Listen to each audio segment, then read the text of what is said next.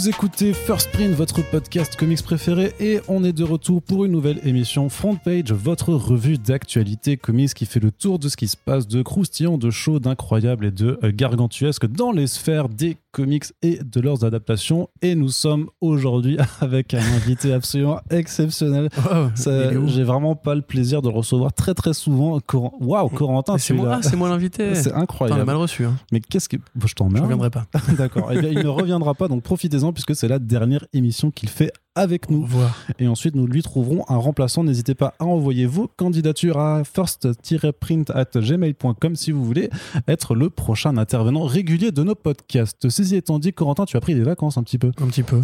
C'était bien. Mm, ouais. Et c'était bien Ouais, c'était vachement bien. Moi, je me suis vachement reposé aussi, effectivement, complètement. Bah Et, si, euh, t'as tu- été à Strasbourg. C'est vrai, c'est une vrai. ville incroyable, il paraît, pour les vacances. C'est vrai, T'as vu tu, tu attends la vanne, là, J'attends la vanne un faire petit peu. Tu ne vas pas en faire, Voilà. effectivement. Eh pour bien, te stresser. Tout à fait. Eh bien, reste, reste bien tranquille. Corentin, on va tout de suite commencer à faire le tour de l'actu avec une partie comics, puisque c'est comme ça que vous appréciez ces podcasts. hein, bien entendu, c'est quand on commence par vous parler de bande dessinée.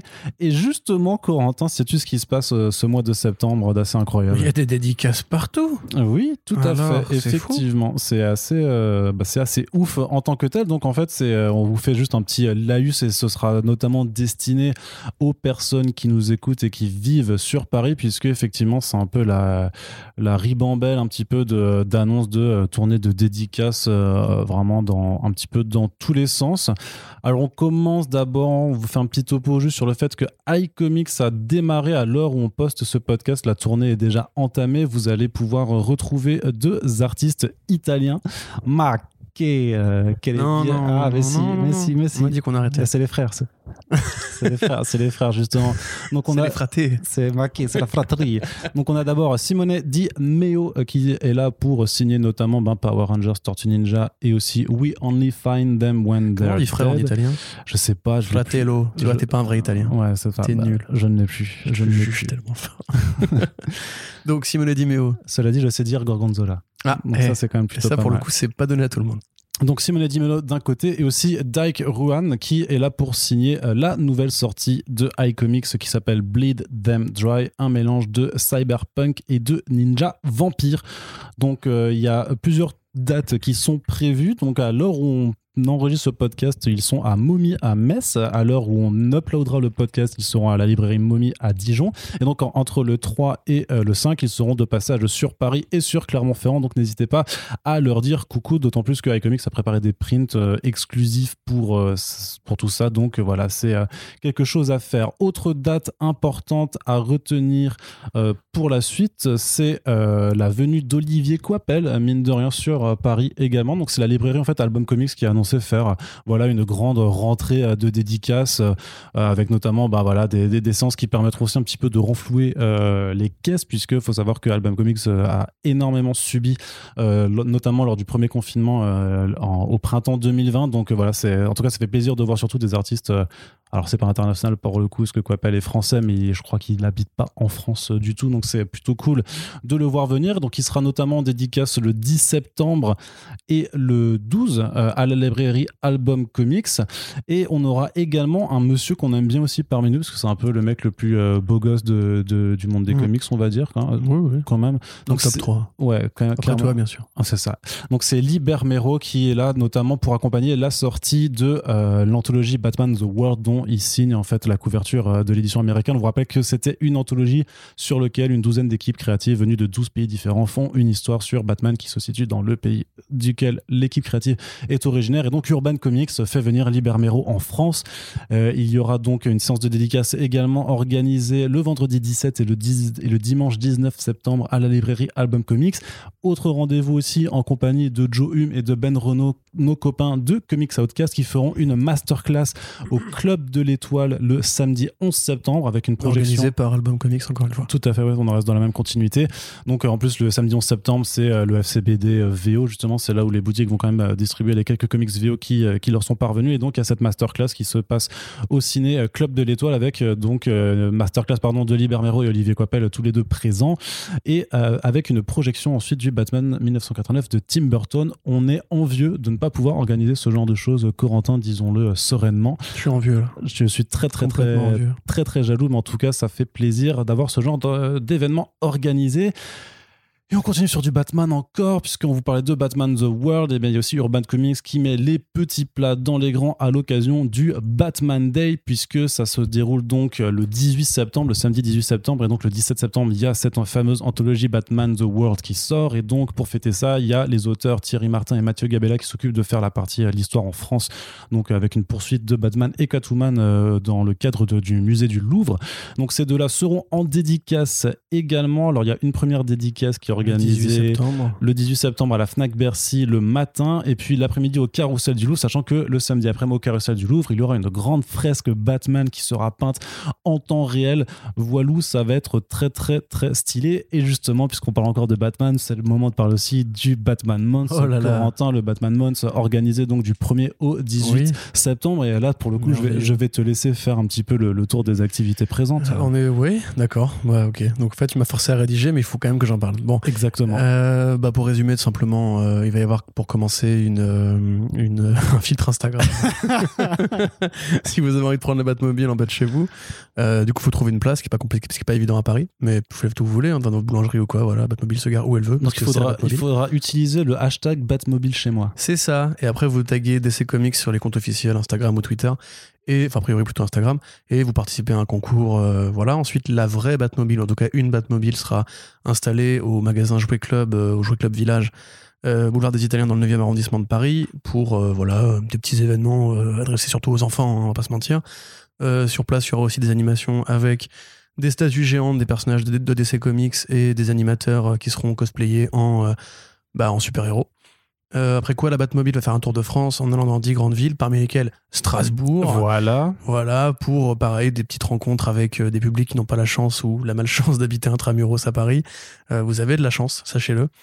Euh, et ensuite, voilà, pour terminer, Toonami et Boeing euh, vont diffuser beaucoup de contenu DC Comics, DC Animation, Warner Bros Animation d'ici les prochaines euh, semaines, enfin le 18 septembre précisément. Écoute, d'ici les prochaines semaines. Extraordinaire. Bravo Arnaud. Waouh. Merci, merci. Euh, et, donc, et donc voilà. Et effectivement, cette, euh, ce Batman s- s'achèvera du coup le 18 septembre avec aussi l'événement organisé au Carrousel du Louvre. Voilà, tout à fait. Donc, euh, ces festivités à noter dans votre agenda si vous avez un peu envie de sortir de chez vous et d'autant plus que, bah, avant le reconfinement d'octobre, eh ben, il faut bien en profiter avec euh, ces quelques séances de dédicaces qui s'annoncent. On vous rappelle également que le 11 septembre, il y a le festival Popcon qui se déroule à Toulouse. Il y a des copains, dont Paul Renault, qui seront présents. Xavier Fournier aussi qui fera des conférences. Donc, si vous êtes dans le sud, n'hésitez pas à y faire un tour. On vous rappelle qu'on avait fait un petit reportage audio euh, l'automne dernier pour présenter ce festival. Il n'y a pas de raison que cette édition soit moins bonne que la précédente.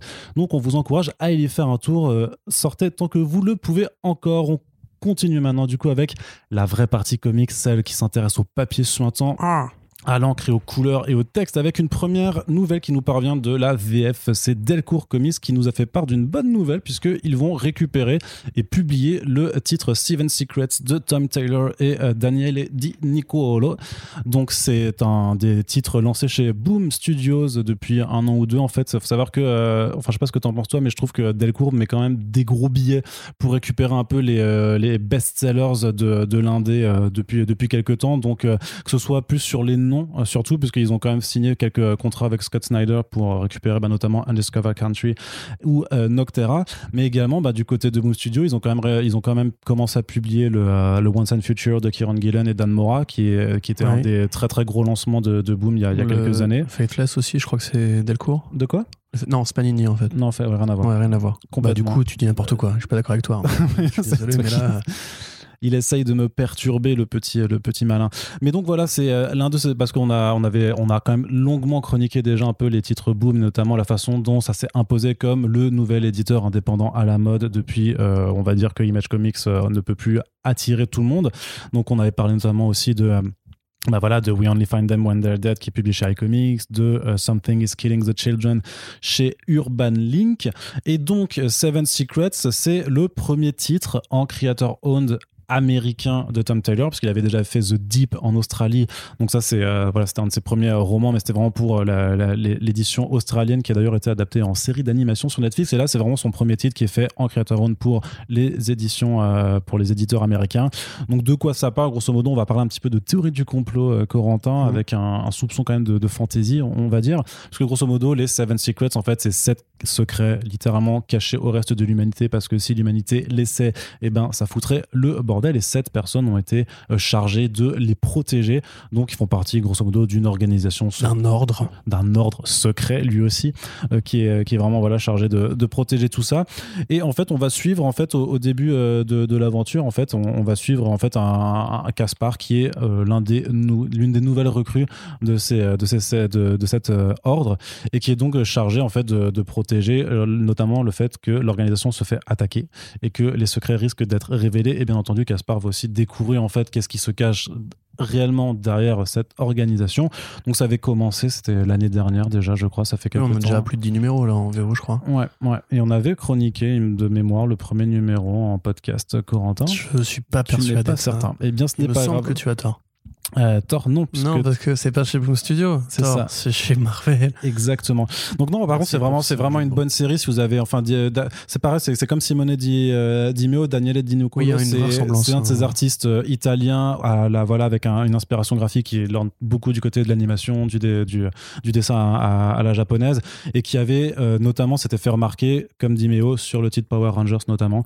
Donc, c'est là qu'il avait vraiment fait preuve de son dynamisme, de la façon dont il gère sa mise en page et ses cadrages et donc bah c'est super beau c'est très c'est Tom Taylor donc il euh, n'y a pas il a pas trop de surprises euh, sur le scénario qui est solide euh, de A à Z qui il arrive à ménager ses effets à mettre des, bonnes surprises et tout ça donc plutôt très bonne très bonne recrue pour Delcourt Corentin bah oui voilà. Je pas grand chose de. Donc là, vous reconnaissez le Corentin qui n'a pas lu le titre en question et donc qui ne peut pas en non, parler. mais j'ai feuilleté. Effectivement, on dirait vraiment du Simone Di Meo.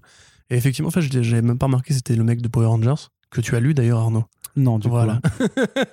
que j'ai feuilleté moi aussi. Vous hein. avez vu qu'on a des lacunes aujourd'hui. Mais non, je suis content pour justement les fans de Tom Taylor, dont on sait qu'ils sont assez nombreux en France, mm. qui vont pouvoir enfin euh, lire autre chose que du Batman et du Suicide Squad. Et du Injustice. Et du Injustice. Donc autre chose que du DC Comics, puisque c'est vrai que c'est un débat qu'on a régulièrement. Dit, les grands auteurs font beaucoup d'indés aussi, et il faut les suivre quand ils passent. Euh, à autre chose que des personnages connus. Ça dit, on peut rappeler qu'en octobre, il y a le euh, Hellblazer de Tom Taylor qui sort, et ça, c'est quand même aussi une Ça, c'est très bien aussi. Voilà. Même si c'est du DC. C'est très bien. C'est très bien.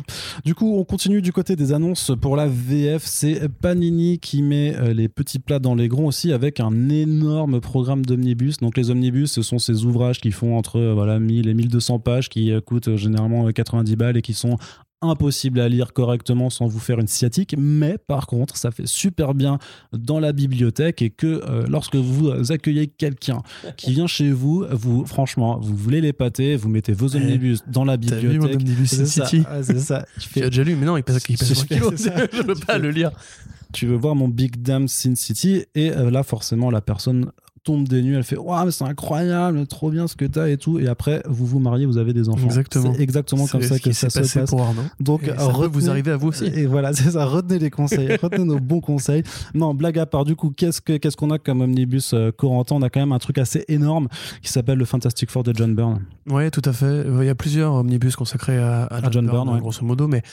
Euh, celui-là est important parce que c'est une des grosses périodes de transition des FF dans les années 80, donc euh, après quand même une bonne stagnation dans les années 70, où justement John Byrne va commencer à démanteler un peu l'équipe, il va sortir The Thing euh, de la série principale, qui après aura sa propre série pilotée aussi par John Byrne, et rajouter She-Hulk, qui justement fait un des personnages fétiches de la bibliographie de, de John Byrne, qui après plus tard fera la série She-Hulk sur 50 numéros.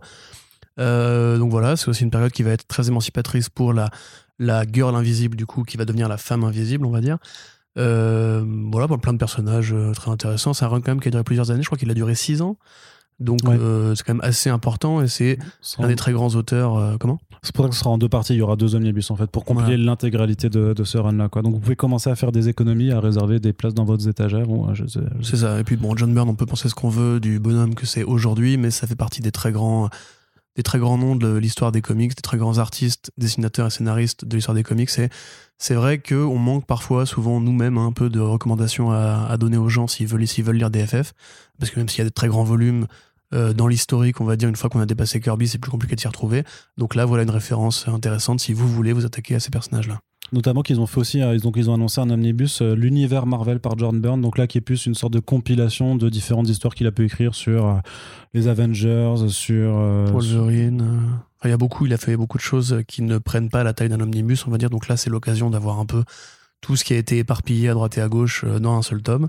Et effectivement, le focus est intéressant. Et moi, j'attends maintenant que Panini annonce le Sensational She-Hulk de Byrne, qui est l'une des plus grandes séries humoristiques des super-héros et euh, qui est grave bien dessinée, hyper méta, et qui est la série qui a inspiré l'écriture de euh, Fabian Nicheza sur euh, Deadpool. Deadpool. et qui plus tard a été plagié par Palmiotti et Connor pour Harley, Harley Quinn. Quinn. Donc lisez ça quand ça sortira et annoncez-le s'il vous plaît Panini si vous m'écoutez. euh, Ça, sympa. mais ça, ça, ça justifie de faire un omnibus, il y a assez de numéros Il y a ou- 50 numéros. 50 numéros, ça Ouais. justifie. Ça justifie très bien. ça justifie. Ouais. Non, après, pour 50, peut-être qu'ils peuvent le faire aussi dans un run de Deluxe, euh, je sais pas. Ah bah non. Bah non, on est d'accord. Comment mais, tu veux euh, frimer si t'as un de Deluxe C'est vrai, c'est vrai. Tu n'exposes pas tes Deluxe. Effectivement, Tu vois, ça, personne, personne ne le marche fait. pas. Tu les maries pas dans ce cas-là. Tu les mets sous le tapis, sur Voilà. clairement. tu fais pas ça. Autre omnibus quand même pour finir cette partie avec euh, Panini, c'est euh, un indispensable, un, un monument de l'histoire, je veux dire quelque chose qui est un peu révolutionné et qui reste encore dans les annales comme étant un petit peu, euh, j'ai envie de dire, le Citizen Kane euh, de l'histoire des comics Marvel, Corentin. Oui. Je veux bien entendu parler d'un omnibus Heroes Reborn. Ah bah on est largement au-dessus de Citizen Kane. Euh, c'est- non, non, là c'est Potemkin. C'est le euh, parrain, c'est le parrain. C'est le parrain c'est- 3. C'est le parrain 3 des, Le 3 qui est pas terrible en plus. Marvel. Mais euh, non, bah, Qu'est-ce que c'est Heroes Reborn, Corentin? Tu nous le fais en Alors c'est la suite hein. de la série Heroes de Jeff Loeb, non je rigole.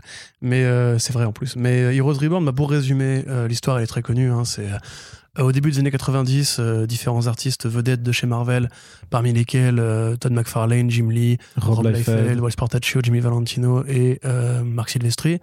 Et je crois que c'est tout, j'en oublie un, Eric Larsen, euh, quitte euh, la Maison des Idées parce que ce sont des, des dessinateurs stars qui considèrent qu'ils sont pas assez payés.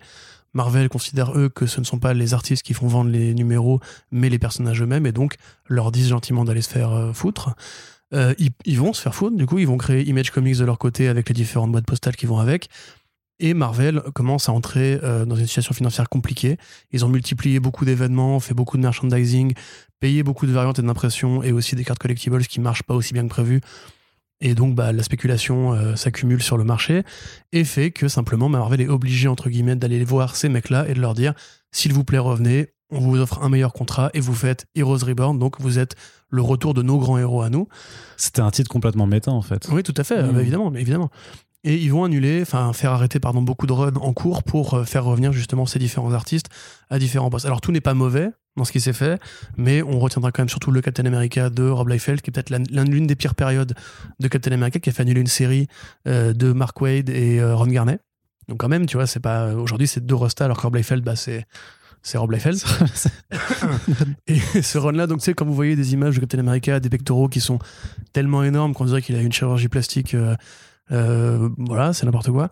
Et c'est pas ça, C'est- qu'il s'est, il s'est fait, il s'est fait implanter genre une sorte de moteur de bagnole sous, les, euh, sous la peau. quoi. Tellement ça- ça- Oui, il y a un peu de ça. Mais grosso modo, cette période-là de Heroes Reborn qui intervient en 95-96 est considérée comme une des raisons qui ont plombé Marvel euh, et qui ont provoqué la banqueroute qui s'ensuit l'année suivante, au moment où justement Toy Biz et donc Ike Perlmutter vont racheter euh, la boîte. Donc, euh, moi, j'avoue, la, la- je comprends la cohérence de marque au moment où euh, Jason Aaron fait Heroes Reborn, qui du coup remet le titre en lumière pour, euh, expliquer aux gens ce que c'était qu'Heroes Reborn. Beaucoup de ces artistes qui ont participé en plus sont encore des stars aujourd'hui. Donc peut-être que c'est pour ça qu'ils le font. Maintenant, j'avoue qu'acheter un omnibus Heroes Reborn, je sais pas, je suis pas persuadé que ce soit le meilleur investissement du monde. À mon avis, il y a, il y a mieux à faire de son argent. Mais peut-être que vous avez beaucoup d'argent et donc vous en avez rien à foutre de comment vous le claquez. Mais, Et euh, du coup, si vous avez beaucoup d'argent, on vous rappelle qu'il y a une page, page Tipeee pour financer le podcast. Euh, franchement, euh, quitte à mettre 90 euros, faites-le sur, sur First Print plutôt que dans un omnibus Heroes Reborn, peut-être. Après, j'insiste là-dessus, tout n'était pas mauvais. J'ai plus en, exactement en tête le, le- Mm. le dispatch des artistes et tout. Il y a sûrement des trucs à sauver dans le tas, mais honnêtement, les années 90, quand on dit que c'était mauvais, c'est aussi à cause de Heroes Reborn. C'est aussi à cause de tout ce qui a suivi, euh, tout ce qui a précédé Heroes Reborn. Mais quand même, ce truc-là est particulièrement compliqué, même à relire aujourd'hui. Je veux dire, c'est l'époque Mm. où les couleurs numériques débutaient, donc c'était quand même assez moche au niveau de la colo. Anamorphiquement, ça n'a aucun sens. Mm. Euh, et c'est l'époque voilà, du tout muscle pour les hommes et du tout euh, poitrine et fesses pour les filles, où c'était effectivement pas le Ce que- meilleur souvenir. Ce que voulait le peuple. Oui, oui, parce que oui, clairement, oui. À l'époque, le lectorat était aussi, aussi très masculin et, et très consommateur, on va dire. Donc voilà, un omnibus hein, de 1300 pages et quelques avec donc les 12 épisodes des séries Avengers, Fantastic Four, Iron Man et Captain America et non pas les numéros 13, parce que les numéros 13 c'était des crossovers avec White Storm à l'époque, donc et- qui ne Mm. sont pas. C'était une des conditions sine qua non du contrat. Voilà. Donc ceux-là ne sont, ne sont pas inclus, mais a priori ils sont pas essentiels à comprendre euh, le reste Non, de l'histoire de non, toute façon. quoi. En fait, il n'y a rien d'essentiel. hein. c'est un, peu- c'est un petit peu le résumé qu'on peut faire de ça. Mais en tout cas, voilà, ça fait euh, bah, du coup un éditeur qui, euh, qui dégaine voilà les omnibus pour vous ruiner euh, con- concrètement. Donc, euh, ils- parce qu'ils ont quand même annoncé qu'ils allaient en faire un tous les deux mois ou euh, c'est presque euh, ouais, du bimestriel. quoi. Donc, il faudra T'as voir du, si. t'as du Venom Carnage aussi, je crois Ou du Absolute Carnage, je sais plus. euh. Ça, c'est sorti euh, ce mois-ci. Ouais, t'avais un Absolute Carnage. Parce que je un- confonds avec le Ultimate Spider-Man ouais. ouais, qui arrive aussi. Mais sauf que celui-là, il est très, très, très, très demandé du coup. Ouais, bah oui, bah, c'est effectivement beaucoup mieux que euh, Heroes Reborn. Donc, tu veux faire, tu veux faire un live vite fait sur le fait qu'il y a donc le, le deuxième tome du Ultimate Spider-Man Ah, de, de euh, Bendis. euh, oui. bah, après, après, oui, on va- pas. On va dire Euh, que c'est bien, et puis voilà, c'est tout. c'est- Bah, Ultimate Spider-Man, bon là, encore une fois, une histoire très connue. Marvel qui avait rebooté son univers en laissant une case pour les nouveaux entrants, la case Ultimate qui donc prenait à zéro toute la continuité. Les Ultimate Avengers, ou plutôt les Ultimates de euh, Mark Millar qui ont beaucoup nourri les films de Marvel Studios, qui est aussi un petit chef-d'œuvre de la bande dessinée. Et les Ultimate Spider-Man qui est considéré aujourd'hui, avec le run de Straczynski, euh, comme peut-être le meilleur run sur Spider-Man. Évidemment, chacun, son, chacun ses goûts, chacun sa liste, ses préférences. Ça, donc, ça reprend l'histoire de Peter à zéro en réécrivant toute la continuité, en changeant beaucoup de choses dans les personnages. C'est un classique, euh, peut-être un peu, un peu plus mal vieilli le dessin de Mark Bagley, mais à part ça, sinon, ça reste quand même, euh, oui, un, un truc qu'il faut lire sur les fans de Spider-Man ou, ou- ou offrir si on a euh, un cousin ou une cousine fan de Spider-Man euh, et qu'on a envie d'en- d'endoctriner à lire des comics. D'ailleurs, on vous rappelle qu'il y a l'adresse postale hein, de First Print euh, sur notre site. Vous pouvez nous envoyer des livres en cadeau, notamment des omnibus, bien entendu. Si vous en avez en trop, on les accepte pour Noël. Allez, c'est fini pour la partie. ça va pas dire t'es malade? Ne Allez. nous envoyez rien. C'est voilà. Ah, ira. je te rappelle. Arnaud a déjà assez d'omnibus pour frimer dans son salon. Oui, c'est vrai aussi. on m'a envoyé la Snyder Cut quand même, je te rappelle. C'est vrai. que je pas- n'avais pas demandé que je n'avais pas demandé Mm. allez on continue du côté des comics mais on va faire un gros gros gros passage sur la VO puisqu'il y a eu pas mal d'annonces et donc il va falloir débriefer tout cela en compagnie de Corentin on commence avec l'annonce d'un polar qui arrive chez Image Comics par un duo de personnes pas très talentueuses et que Corentin n'aime pas beaucoup Euh, d'un côté Chips Darsky et de l'autre Jacob Phillips pour un, donc un titre qui s'appelle New Burn à ne pas confondre avec Newborn qui est une excellente chanson de Muse mais ce n'est pas le sujet Corentin Quelle blague incroyable. n'est-ce pas? Arrêtons-nous une seconde. Les gens ont le temps de rigoler. Respirez. Vous allez vous étouffer. On les entend d'ici. Des boîtes à rire. Ils sont, ils sont par terre. Ils On va le faire devant un public bientôt. Ouais. Euh, Jamais. sais, C'est pour ça en fait qu'on fera jamais de podcast en live en fait. clairement. T'as peur des silences gênants? Ah putain, ouais, non. Donc New Burn, effectivement, donc une nouvelle série originale. euh, Et j'ai envie de dire l'une des rares séries originales de Zdarsky. Enfin, maintenant il y a le Substack qui arrive, euh, etc. Mais Oui. depuis Sex Criminals, il a quand même pas beaucoup œuvré en indé. Donc, Bah, il avait fait The White Trees euh, quand même. c'est deux numéros, White Race, pas non plus. Oui, oui. Bah, c'était c'était bien, hein, pour le coup, c'est vraiment une très bonne série. En plus, enfin, une courte série, mais. euh, donc, oui, effectivement, euh, New Burn, donc, qui est une sorte de, de version un peu Ed Brubaker euh, de la carrière de, de Chip. C'est-à-dire que ça suit la vie d'un. Enfin, la vie, l'enquête d'un détective privé qui est spécialisé dans les affaires de mafia. C'est-à-dire, grosso modo, c'est un peu le mec vers qui les truands vont, euh, vont venir quand il y a un de leurs potes qui s'est fait tuer dans des, circonstances un petit peu obscures. Faut que je respire. Et euh, c'est du coup Jacob Phillips au dessin qui avait déjà eu le temps de briller sur Texas Blood en français, donc qui a été édité récemment chez Delcourt, une très bonne série de néo-noir moderne. Là, a priori, on bifurque plus, moins vers le, enfin, moins vers le néo-noir que vers le noir classique, détective privé, truand, underground mafieux, etc. Donc un détective qui va résoudre l'enquête d'un. euh, euh, les mots les mots clés. oui, Détective truc, truc, nuit noire. Ça force d'écrire les tags, ça sur les ça. articles. Pluie battante, fenêtre fermée. Ça, Voilà, donc hashtag euh, détective, hashtag polar, hashtag sombre, hashtag belle colorisation, bref. C'est lui qui, lui qui le met en couleur de, de, de Toujours, nouveau? Ouais, toujours, ok. toujours, toujours. Ah, en plus, c'est que- intéressant parce qu'il a un point de vue de coloriste justement Ouais. sur le dessin. Mm. Et sur Texas Blood, c'est intéressant de voir qu'il fait ses compos par rapport à la couleur qu'il va faire. Et qu'en fait, même des fois, tu as des cases très vides qui sont remplis par les compos. Tu vois, genre là, la tache de sang Ouais. sur le mur, qui est pas un truc qu'il fait habituellement, donc il se renouvelle un peu aussi. Euh, si vous êtes comme moi, fan des, des Philips en général et du polar, euh, voilà. C'est vrai que Zdarsky s'est un peu révélé avec Daredevil sur du vrai polar euh, Ouais, travaillé et sombre et donc sans blague parce que du moins sur les titres. Ouais, c'est ça, sur les titres sérieux en fait, c'est sur Daredevil qu'on a commencé à le prendre justement au sérieux. C'est ça, donc là une esthétique qui effectivement fait tout de suite penser euh, à justement euh, Raymond Chandler, à justement Ed Brubaker évidemment, qui peut être euh, voilà l'occasion d'une peut-être une, une nouvelle série de fiction policière à suivre dans les années à venir. Ça a été annoncé comme une série ou une mini-série d'ailleurs Je crois que c'est une mini pour l'instant, mais tu sais, enfin, maintenant c'est mini tome 1, mini tome 2. Ouais, c'est ça. Donc en tout cas un titre intéressant qui arrivera donc au, mois de novembre, hein, puisqu'en ce moment les éditeurs de comics en VO font leurs annonces toutes pour le, le mois de novembre, en tout cas pour la fin de l'année. Et justement, on parle un petit peu même de début 2022 avec euh, la- l'autre news qui, qui n'en est qu'une petite et que j'avais juste envie de placer puisque euh, ça fait partie des sujets sur lesquels je ferai un forcing jusqu'à ma mort. Euh, c'est le retour de Ultra Mega de James Harren qui euh, se fera début 2022. En fait, l'annonce elle était planquée en tout petit euh, dans euh, le premier numéro de Skybound X qu'on vous a chroniqué d'ailleurs dans un dernier dans un dernier back issues où en fait vu qu'il y avait une histoire dans cette anthologie donc il y avait des petites histoires de certains titres de Image Comics plus ou moins récents mais en tout cas qui qui qui avaient besoin d'attention et d'être portés donc il y avait une courte histoire de Ultra Mega qui était très sympathique quoique assez anecdotique Très court. mais dans l'intro, il y avait donc l'éditeur Sean Makiewicz qui disait vous allez croquer un petit bout supplémentaire de notre hit euh, Ultra Mega en attendant le retour de la série début 2022. Et donc ça, c'était quand même le truc à repérer, puisque bien entendu, au terme de quatre numéros, James Harren finissait sur un cliffhanger plutôt vénère, et donc qui appelait forcément à une suite. Ça veut dire qu'on aura donc effectivement droit à un nouvel arc de Ultra Mega. Ultra Mega, qu'est-ce que c'est? C'est de la frappe. robots, des monstres géants. C'est une sorte une- de parodie très extrême de la fiction des Super Sentai. Euh, C'est-à-dire que grosso modo, dans un monde où des monstres géants apparaissent à intervalles réguliers, un super-héros au début, c'est le premier Ultra Mega, est chargé avec quelques amis à lui de combattre justement ces menaces-là, mais s'aperçoit vite que en fait, euh, il a une sorte de progéniture ou une sorte de lien vis-à-vis justement de l'apparition de ces monstres. Et très vite, en fait, avec une sorte d'énergie un petit peu Metal Gear Solid 2, on fait un très grand bond dans le temps et on file la patate chaude à un nouveau héros qui, lui, justement, va être là pour essayer de comprendre ce qui s'est passé à l'époque et de résoudre ce qui n'a pas été résolu. Grosso modo, la Play Kaiju est quand même d'ordre cosmique et euh, justement après ce bond dans le temps, on arrive quand même dans une société où en fait il y a des adorateurs de Kaiju. Ça, devient forcément une, sorte de secte où en fait certains Kaiju euh, se nourrissent de l'emprise qu'ils ont sur des humains pour, as- pour asservir tout simplement le monde et euh, ça va très très très très loin. Alors je vais pas refaire tous les layers que j'ai déjà fait dans les back issues pour vous dire que c'est quand même pour moi encore à l'heure actuelle le titre indé de l'année, euh, vraiment sans fioriture parce que c'est incroyable dans la richesse de son univers, dans la façon dont l'histoire se développe. C'est peut-être un peu fouillis parce que ça aborde énormément de choses, mais d'un point de vue graphique, par contre, les gars, c'est la, c'est la folie. C'est vraiment une folie incroyable sur quatre numéros. En plus, il faisait des numéros de 80 pages pour le premier. Ouais, c'est très généreux. 48 pages sur les suivants. Donc voilà, on sait qu'a priori, vu que ça a été édité chez Skybound, que ce sera Delcourt qui devrait s'occuper de l'édition. J'essaie de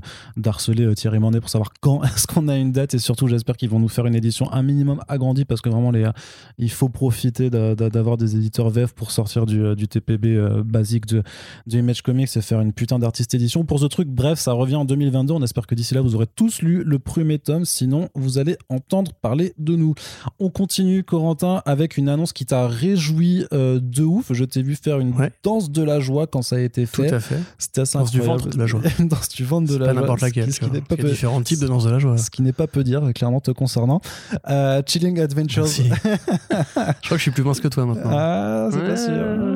On, va, on va se poser après, on va se poser. Allez, Chilling Adventures of Sorcery qui arrive chez Archie Comics. Ah, formidable. Pourquoi Est-ce que tu peux nous expliquer un petit peu en deux temps, euh, deux temps, trois Deux mouvements oui. pourquoi c'est vraiment le feu cette annonce? Bah, c'est le feu pour plein de raisons. Et la raison numéro un de cette euh, raison, c'est que c'est bien. Je suis très content. Non, euh, pour résumer, ça c'est encore une fois un truc qu'on a déjà dit à plusieurs reprises, mais au départ, Chilling Adventures of Sabrina, avant d'être une série Netflix, c'était donc une bande dessinée de Roberto Aguirre Sacasa et Robert Hack, euh, qui avait été mise en pause, euh, à l'instar de euh, Afterlife with Archie, lorsque justement le projet de série Netflix avait été commandé. Donc, très logiquement, on aurait pu s'attendre justement à ce que Archie capitalise sur les séries pour relancer ces deux projets-là, sur à la fois Riverdale pour relancer Afterlife with Archie et sur la série Chilling pour relancer le comics Chilling, qui ont le même nom quand même, et le même plot, et le même, c'est le même synopsis de départ. Le générique de la série Chilling étant réalisé par Robert Hack qui illustre le comics. Mais en définitive, Archie s'est dit que ce serait beaucoup plus intelligent d'attendre que la série soit annulée pour euh, relancer à trois niveaux quand même euh, Oui. l'imaginaire Archie, puis, enfin l'imaginaire Sabrina, puisque d'une part la série normale va reprendre pour un numéro. Non, Euh, quoi non, c'est pas juste un numéro. Non mais va- ils ont annoncé le- la reprise de avec ce numéro 8, je crois, ou 9, Neuf. euh, après quand même 4 ans d'attente. Donc, ouais, euh, ouais, voilà. c'est pourquoi je t'avais déjà dit, ils vont conclure l'arc, c'est pas juste un numéro. Tout à fait. Et, mais, mais on n'en sait rien pour l'instant. Si tu vrai, veux. est comment tu veux leur faire confiance, tu vois, maintenant Comment veux-tu faire confiance dans un monde dont t'annonces une ongoing avec Olivier Coipel au dessin alors qu'il signe qu'un seul numéro on est d'accord, c'est Ouais. assez, assez traumatisant. Mm. Moi, s'il m'avait dit ça, j'aurais été traumatisé, tu vois. Ouais. Euh, du coup, ensuite, il y a donc euh, la, la suite de la série Chilling en comics. Et il y a effectivement une- un format anthologique, on va dire, avec euh, d'abord le numéro Madame Satan, qui est donc une sorte de spin-off de euh, Chilling qu'ils ont consacré au personnage de Madame Satan, qui est une sorte de, de mentor de Sabrina dans la série, et qui découle en fait du numéro Chilling Adventures in Sorcery, qui est donc juste un numéro, mais donc un numéro anthologique de 32 pages avec plusieurs histoires à l'intérieur. Attends, c'est un- c'est une anthologie sur 32 pages? Oui. Oui. non mais je suis, très, je suis vraiment très énervé. euh. Voilà. nul. Et c'est juste vraiment un numéro, c'est un one shot. Euh, et donc a priori, ça ressemble un peu à la pilot season, où en fait l'idée sera plus de poser différents concepts d'histoire, de les tester auprès du public et de voir Ah s'il y a moyen mais- de refleurir Archie's Madhouse, enfin Archie Horror, euh, avec d'autres trucs plus conséquents ensuite. Mais Non mais ok, d'accord. mais- pas sûr du tout. D'accord, mais ce que je comprends, c'est quand même c'est qu'a priori, il y a que il y a, il y a que Elliot Rahal qui, qui écrit parce que enfin Amy Chu aussi, Amy Chu elle, dé- non, elle, dessine ou elle, ou elle Je crois qu'elle fait les deux. Ouais, c'est ça. euh, ouais. Ouais, d'accord, mais c'est très c'est très c'est très léger. En Oui. fait, c'est Oui, d'accord, c'est pas Et c'est une sorte hein. de Crypt Keeper. Enfin, Madame Satan jouera le rôle de Crypt Keeper Mm. à la Crypt Show qui, du coup, euh, sera un peu la Elvira en mode voilà ce qui s'est passé à tel endroit, fait- voilà à tel endroit et tout. Ouh, ça fait peur. Ouais. Mais ça, à la limite, pourquoi pas Genre, le concept euh, d'anthologie dans le monde de Sabrina, Hum, c'est une bonne idée, au demeurant. Oui. Surtout avec l'esthétique, justement, d'horreur très rétro que euh, Aguirre Sacasa a su convoquer. Mais pour un numéro, après 4 ans quand même, depuis le dernier numéro, Peut-être que peut-être qu'ils vont faire des chilling. cinq, en fait, non, hein, mais peut-être qu'ils vont faire des, des, des chilling adventures in dans les euh, dans les prochains mois aussi Oui, parce qu'ils commencent, tu sais, une série de one shot. Alors, c'est quand même du foutage de gueule. Et honnêtement, au niveau gestion éditoriale laborieuse, euh, Archie vraiment a fait toutes les erreurs qu'il fallait pas faire depuis la fin de son relaunch. Euh, là, honnêtement, il y a plus grand chose de très bien à suivre chez eux. Moi, je suis un peu écœuré de ce, ce gâchis de potentiel. euh, Mm. Voilà. On se réjouit quand même que la série avec Robert Hack au dessin revienne quand même parce que ça c'est quand même plutôt cool. Ouais, enfin, il a quand même vachement perdu en niveau. Tu crois?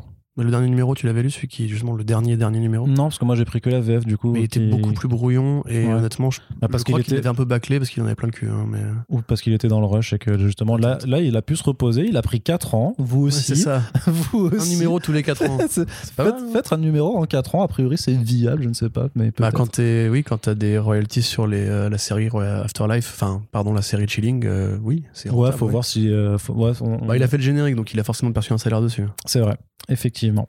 C'est peut-être pour ça qu'il a pas fait, qu'il Voilà. qu'il continuait pas les numéros. Il a fait les pochettes de l'édition vinyle de l'OST de la série.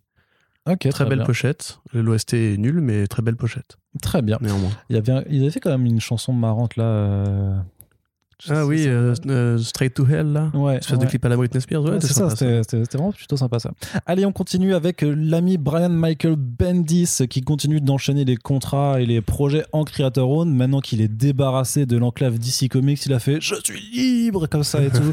il va pouvoir poser ses Devant le soleil couchant avec le poing vers le ciel. il va aller pouvoir poser ses couilles sur le front d'autres personnes que Dan Didio. Et donc, c'est avec André Lima Arrojo. euh, Est-ce que tu penses que le week-end, il se retrouve en mode genre. Rappelle-toi du bon vieux temps où tu me posais les couilles sur le front et tu sais, ils le font en scred. ça. Comme de vieux amants qui se retrouvent après, la rupture.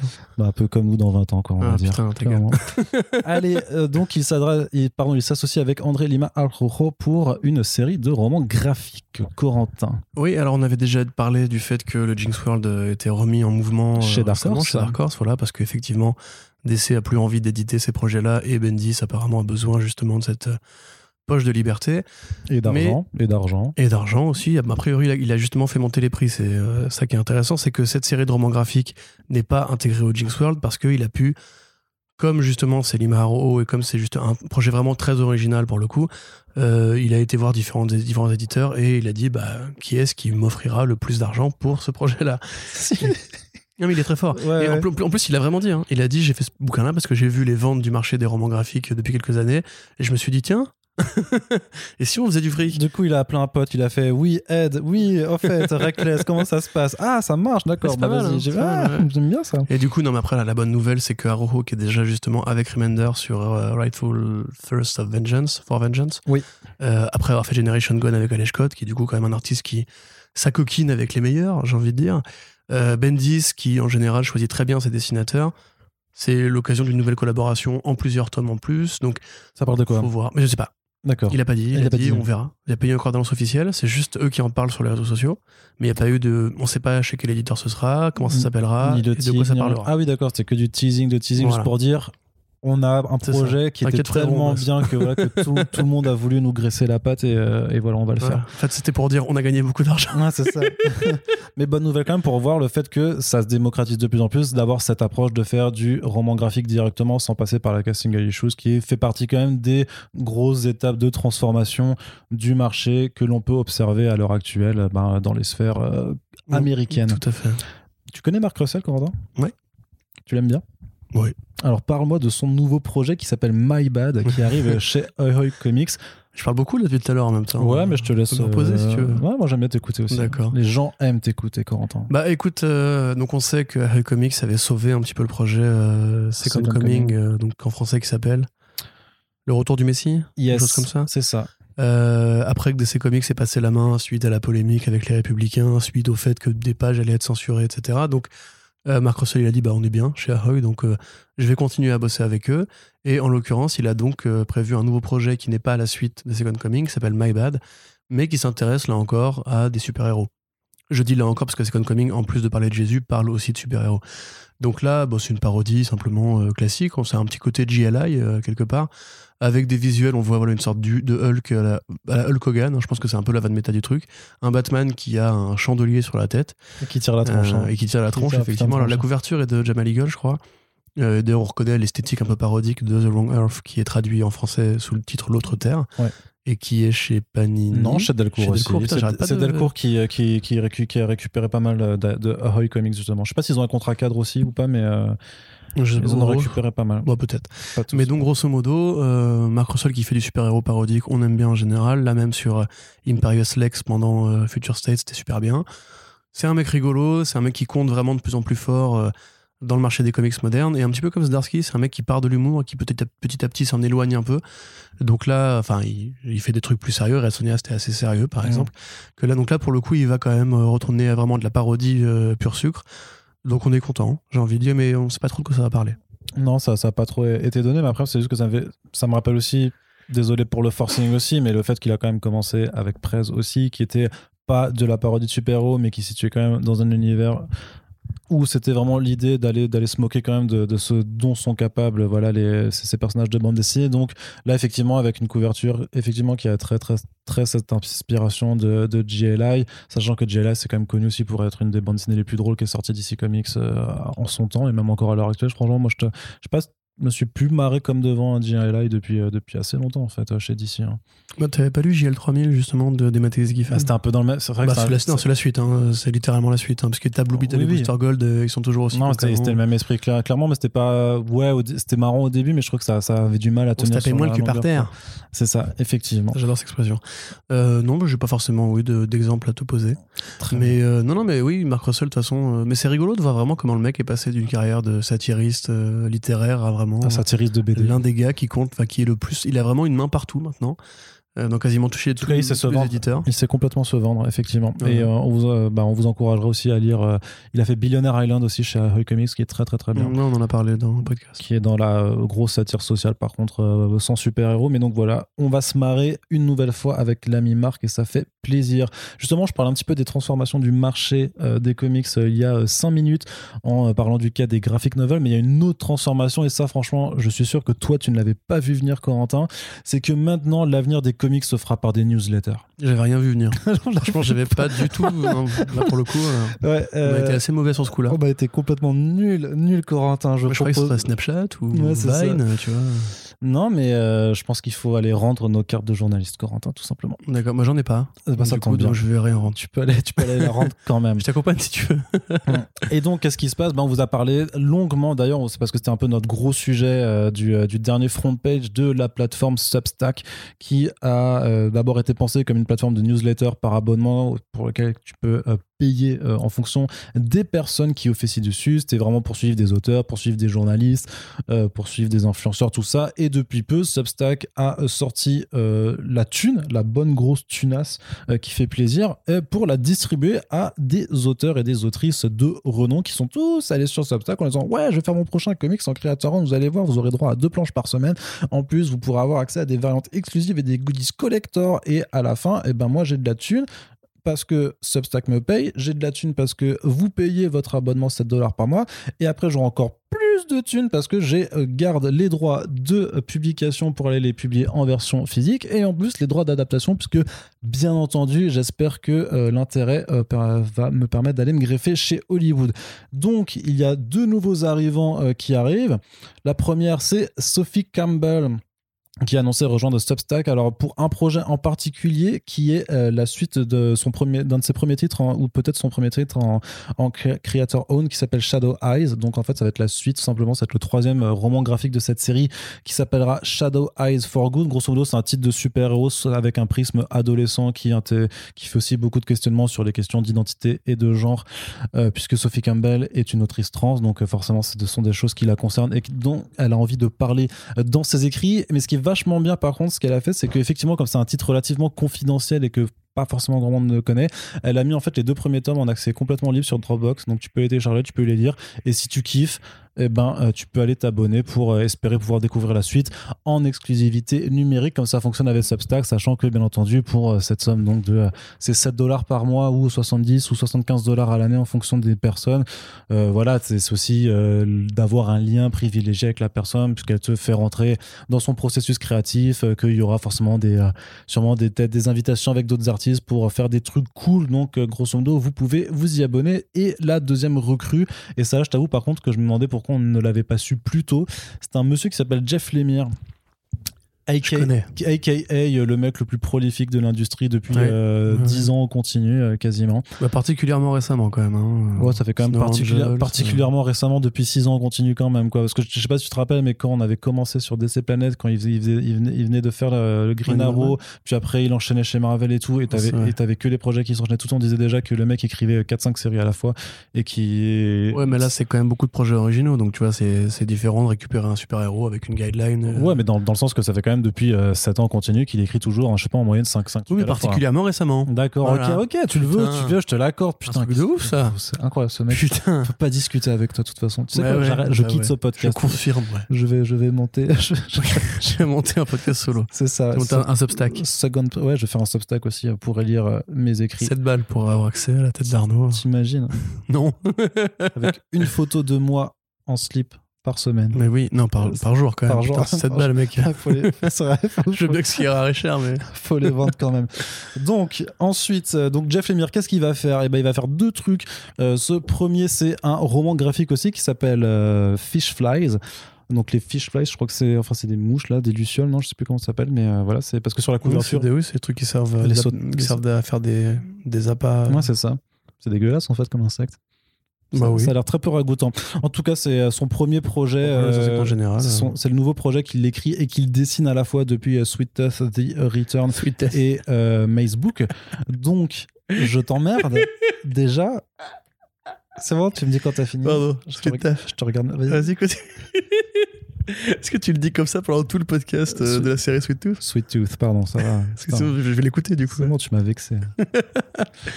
Il a dit qu'il en avait déjà dessiné 120 pages, que l'ensemble de l'histoire est construite et que grosso modo, au total, ça devrait dépasser les 500 pages.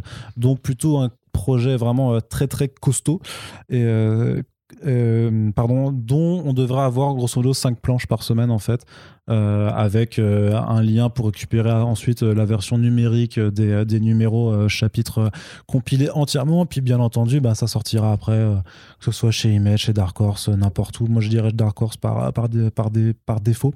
Mais voilà, et il y a un autre projet, et ça c'est plutôt intéressant, Corentin, c'est que Black Hammer va continuer d'abord sur Substack avant d'aller chez, chez Dark Horse, puisqu'il a dit qu'il allait faire à la fois des cours d'histoire mais également une nouvelle, un nouveau titre, euh, Colonel Weird, euh, coécrit avec Tate Bramball et euh, entièrement peint par Ray, Fox, qui fait des très jolies, des très jolies peintures en, général. Quoi. Donc, plutôt intéressant par contre de voir Black Hammer se poursuivre du, du, coup sur Substack, surtout que techniquement sur Substack, tu es censé avoir une exclusivité numérique, c'est-à-dire que par rapport à Comixology ou pour les versions numériques des trucs, ça va être, je sais pas trop comment ça va, comment ça va se passer quoi. Dire que est-ce qu'il faut attendre genre, je sais pas, genre 10 euh, mois avant de proposer le premier numéro en print et du coup aussi en, en numérique sur Comixology. de chronologie euh, des médias. Ouais, je sais pas. je sais pas, j'en sais rien pour le coup parce que euh, Lemire il a aussi travaillé récemment avec Comixology pour Snow Angels. Ouais, avec Jack. ouais. Moi, j'avoue, je suis un peu surpris. bah, pourquoi? De cette, euh, cet exode vers Substack en fait parce que pour l'instant on n'a aucune preuve que ça va fonctionner financièrement pour tous ces gens là quoi enfin non mais tu sais ce qui fonctionne c'est la thune. Batman. non, la, la, thune fonctionne. Et en fait, le, enfin, le, pourquoi, pourquoi tout le monde dit oui à Substack Parce que grosso modo, enfin, ça, on, vous l'avait déjà expliqué un petit peu avant, mais sur beaucoup de créateurs en fait, tu dessines et tu, euh, tu écris tes 3-4 premiers numéros pendant plusieurs, pendant plusieurs mois et tu n'as pas de salaire à ce moment-là. Et donc en fait, la seule, euh, le seul espoir d'avoir des gains, c'est que euh, ton titre il marche et que euh, tu puisses toucher ben, tes, tes, royalties dessus après. Si tu passes 3 ou 4 mois à faire tes 3-4 premiers numéros, qui à partir notamment par exemple chez Image Comics, et que le quatrième numéro ça se plante et que du coup tu touches rien, ça veut dire que techniquement tu as passé ben, la dernière année à bosser pour rien. Et donc c'est un petit peu compliqué. Alors, non, mais non, tu m'as pas compris. je comprends très bien ce truc-là, mais, mais, je pas, sûr que le. D'accord, vas-y pas fini. Et donc, Substack, Substack, se faisant euh, le constat euh, de, cet état des lieux, c'est juste dit Eh, mais si on donnait genre 600 dollars par mois aux, créateurs pour qu'ils proposent 4 euh, planches de comics sur le mois Ce à quoi les créateurs ont dit oui, puisqu'ils ont besoin d'argent pour vivre, et c'est tout. Et c'est pour ça qu'il y a cet exode massif, en fait, c'est tout. Parce que après, Substack fait le pari d'avoir là misé sur des gros auteurs, effectivement, des, noms importants dans l'industrie. Et il faudra voir après sur leur modèle économique. Après, je sais pas, je sais pas combien ça coûte. Mais il y a bien un moment donné où, enfin, un serveur de newsletter ne doit pas, avoir non plus les, des comptes illimités. À un moment donné, c'est très très utilisé quand même. Et c'est très très ah suivi. et bah ouais, mais après, je sais pas. Après, ne serait-ce que, euh, je sais pas, enfin, 100 personnes qui décident de mettre 7 dollars par mois, ça fait 700 dollars, et puis et ainsi de suite dans des communautés. Mais c'est ça en fait, ça fait tellement de gens. En plus mm. d'ailleurs, c'est pas des c'est pas des communautés très séparées. Je veux dire, les fans de Chip sont sûrement un peu fans de Jeff Lemire, qui sont sûrement un peu fans. Ah bah là, il va falloir faire un choix, c'est sûr. Hein. Et là, au bout d'un moment, t'imagines si tu veux tout suivre, c'est 7 balles par artiste. Mais ça, on l'a déjà dit, mais euh, c'est impossible. Pour moi, c'est pas. Fin... Et puis encore une fois, on n'a aucune preuve pour le moment que ce modèle-là va être euh, valable dans le temps, tu vois. Mm. Alors, est-ce que les artistes se disent juste faisons les poches de Substack tant que Substack a une comme des gens qui écrivent des piges pour des sites qui ont de l'argent, tu vois. Euh, tu vois, peut-être que c'est ça, mais peut-être qu'aussi, euh, simplement, c'est un peu con de lancer une frénésie alors qu'on n'a même pas la preuve que ce modèle-là sera viable demain. Le fait est, c'est qu'il y a quand même. non, non, mais le fait, le fait est, c'est qu'il y a un truc, c'est que tu as un effet de mode qui est clairement perceptible parce qu'on voit même des gens qui se lancent sur Substack, euh, voilà, tu vois, dans, des sphères, on va dire, euh, plus ou moins, euh, moins célèbres. Donc, c'est-à-dire C'est-à-dire des, des, des, des, gens qui ne sont pas des auteurs connus, ni des journalistes. En fait, y a, moi, j'ai vu passer pas mal de gens qui se mettent sur des Substack et tout ça. Donc, pas payant du coup pour le coup. Mais voilà, il y a quand même un effet de mode, tu vois, parce que euh, clairement, avant, tu avais quand même plein d'autres plateformes. Si tu voulais vraiment écrire de façon plus ou moins personnelle ou, ou faire du, du, contenu de fond là-dessus, tu, tu t'ouvres un médium, c'est là exactement la même chose. Donc il y, a, ce rapport. mais ça, fait, ça, ça, faisait depuis quelques années de toute façon que moi je sentais qu'il y avait vraiment ce rapport de la newsletter et que, qui était déjà perceptible en fait, même dans cette industrie, parce que euh, Jeff Lemire avait déjà une newsletter en fait, Chipsarski aussi, James Steinman aussi, euh, Warren Ellis aussi, techniquement, il en a vu une aussi, tu vois. Ils en ont tous en fait. C'est juste que là, ils ont trouvé le créneau pour pouvoir continuer d'avoir cette newsletter tout en gagnant de la thune et une thune qui leur permet de faire leur prochain projet, qui leur permettra de générer encore plus de thunes après, techniquement. En vrai, tu. mais je comprends. Sur, sur principe, il n'y a pas de raison que ce soit, ce soit nul. Non, mais je, suis d'accord, mais je commence à me demander si est-ce que ce format-là euh, sera suffisant, enfin suffisamment, euh, comment dirais-je, pour eux, pour euh, accueillir tous ces gens qui arrivent en même temps avec le même business model quand même. Oui, Tu non, vois, ça, si ça si peut t'es un gros fan de comics, mais en plus c'est que du numérique, tu vois, tu possèdes pas un objet à la fin. Alors, Non, mais alors- t'as non, accès non, à mais des non, interviews, t'as accès à des trucs. Mais parfois, tu as accès à des copies euh, en fonction du. Après, ça dépend du, euh, en fonction du. euh, de l'abonnement que tu mets, parce que moi je dis euh, 7 dollars par mois parce que c'est le tarif de base, mais t'en as qui font ouais, pour 20 dollars par mois, je sais pas quoi, t'auras droit aussi à la copie physique et tout ça. Donc il y a, y a- il y a vraiment il y a différents paliers et tout Mais ça. 20 dollars par mois, mais c'est énorme. Ben, je- attendez, on a Corentin qui est. Ouais, ça. Attendez, mais 20 dollars par mais 20 mois. dollars par mois pour un artiste, t'imagines Ben ouais, bah ouais, mais tu dois. C'est cher, putain. Tu sais, Corentin, que quand on aime, on ne compte pas. Mais si, moi je compte. Et pourtant, j'aime pas compter, tu vois. Donc, Mm. non, mais regarde, typiquement, euh, moi je vais les acheter ces bouquins-là en plus, très précisément. Ouais, bah tu seras patient, mais tu seras patient. Un album. Tout. Oui. Voilà, donc je vois pas- vraiment pas l'intérêt de lâcher de la thune pour 4 pages par semaine, quoi. Enfin, mais c'est peut-être que c'est que moi qui suis un vieux con. hein, peut-être que, euh. que ouais, c'est ça. Oui, c'est pro- probable. hein, Je te propose que tu fasses tout le reste du podcast avec ta voix de vieux con, comme ça. Euh, ok. non, mais grosso modo, euh, je sais pas. Je, je suis pas très. J'ai l'impression que c'est une sorte de, de ruée vers l'or qui va très vite se tarir. Ah, mais oui, bah, un peu comme, les, comme les, tous les gros médias qui se sont lancés euh, dans la production de podcasts en 2-3 Oui, ans, oui, et t'aperçois oui, qu'à la rentrée là, t'as plein d'émissions en fait, qui étaient produites par Binge et tout ça qui se sont arrêtées déjà Bah, parce bien que. sûr. Même tous les gens qui montent des podcasts et puis au bout de trois numéros, ils s'arrêtent parce qu'en fait, c'est fatigant, c'est il faut du temps, c'est chronophage, etc. T'imagines, euh, ouais. s'il y avait des gens, ils arrivaient à, je sais pas, produire 205 émissions en un an? Putain. Ce serait quelque chose Ouais, comme si tu comptes les calendriers de l'avant, tu C'est triches. Ouais, je triche un peu, effectivement. Effectivement, c'est vrai. après, tu- peut-être que moi, j'ai pas les chiffres par rapport à Patreon, par exemple. Tu vois, je sais pas si, euh, si c'est rentable pour tout le monde, si les gens arrivent à faire tout- leur choix et tout. Mais c'est vrai que techniquement, la différence, enfin, après, c'est juste la forme. Parce que, ouais. en fait, tu sais, tu sais ce qu'est la différence aussi, je pense? C'est que quand tu t'inscris, autant sur Patreon, bon, tu reçois, tu reçois des mails aussi, mais le truc, c'est que la newsletter vient directement à toi, donc tu es complètement passif dans le truc, tu vois, tu reçois ton truc, tu vois, tu n'as pas besoin d'aller chercher, t'as pas besoin d'aller sur un Tipeee ou un Patreon pour voir les dernières activités, t'as pas besoin d'a- d'aller sur quoi que ce soit. Non, mais si, t'as l'appli, tu peux recevoir une notif. T'as le truc à domicile. Ouais, bien sûr, mais là, t'as vraiment le truc dans ta boîte mail. Donc, c'est peut-être ça. C'est, comme, t'imagines, bah attends, c'est comme si Jeff Lemire, il vient, il vient chez toi, il, te- il me dit. Non, mais justement, genre dans ta boîte aux lettres. justement, Et toi, t'es content parce que ton facteur, c'est Jeff Lemire. C'est-à-dire que moi, s'il fait ça, si c'était ça, je paye cette balle par mois, tu vois. On boit un petit café, il me monte la planche, il m'explique en, en vrai, mais. Bon, tu peux le faire pour 10 pas. Que Mais c'est un post de blog, c'est vraiment un post de blog avec des, des- des pièces jointes, quoi. Je, je sais qu'aujourd'hui, l'art est dématérialisé, que c'est. Mais moi, en plus, je lis du numérique, donc c'est. un- Enfin, je lis beaucoup de numérique, donc C'est moi, j'attends franchement le prochain Substack en NFT. Oui. ça va venir. Ils vont prendre les pages de Substack, ils vont les mettre en NFT pour euh, croiser les effluves. Mais non, mais après, voilà. On, écoute, on verra quand ça sera lancé. En tout cas, voilà, il y a plein de gens très intéressants qui sont dessus. Donc, effectivement, il faut juste que les projets commencent. Mais en plus, il y a des trucs qui commencent déjà à sortir, j'imagine. Mais les sites ricains sont super respectueux, ou alors peut-être qu'il y a une bonne protection des données, parce que je vois absolument personne faire fuiter quoi que ce soit. Donc, c'est euh, c'est plutôt cool. À la limite, si les gens jouent le jeu aussi, à la limite, moi, ça me dérange pas de ne pas faire partie des happy few qui arrivent pas à lire le truc. Moi, quoi. je me fais pas trop de soucis. Est-ce qu'il euh, faudrait demander des accès presse au Substack de ces personnes Peut-être? Ça, c'est peut-être Ouais, la- va dire un accès presse pour 7, pour 7 dollars. c'est ça. du con. Comme ça. Tu vas faire, ouais, pigeon, vas-y, viens, c'est bien de prendre ton accès fraise, connard. Allez, on Je continue. fais un NFT si tu veux. c'est ça. Allez, Corentin, on va continuer cette partie comics qui arrive bientôt à sa fin avec euh, des annonces qui nous parviennent de Marvel. Euh, Marvel qui a fait plein d'annonces de comics puisqu'ils vont continuer oui. à produire plein de comics. Du coup, grande surprise pour novembre, qu'est-ce qu'il va y avoir? Oh, une mini-série Hawkeye avec Kate Bishop dedans. C'est incroyable quand même, Corentin, ce qui se passe. Bah oui, c'est vrai que c'est incroyable, effectivement. On, ne- on ne sait pas trop d'où ça vient. Euh, Bah non, c'est- le motivateur de ce truc-là. Donc euh, moi, je m'abstiendrai de commenter. Non, mais voilà, enfin, effectivement, mais, mais c'est, on, on va parler de beaucoup de projets de commandes en fait qui sont Mm. faits pour, euh, pour brosser un nouveau, une nouvelle présence de tel personnage sur les étals pour avoir un kiosque ou un, un relié à vendre euh, quand les séries Disney ça, Plus tu, vont tu sens vraiment que c'est du pur projet de commande parce qu'à chaque fois c'est des mini-séries donc ils sont vraiment pas destinés à avoir. Enfin, sais, ils sont vraiment petits bras parce qu'ils bah, ils annoncent pas d'ongoing sur le personnage quoi. C'est vraiment juste vous avez votre projet papier à l'instant en fait pendant les. euh, là, les- le mois et demi pendant lequel en fait on va passer à la série télé et puis après vous aurez votre œil si vous voulez. Et puis en vrai. euh, Mm, bon, ouais, c'est ça, et puis en plus là, c'est, même pas une professionnelle des comics, on va dire. Enfin, c'est une romancière. euh, Marieke.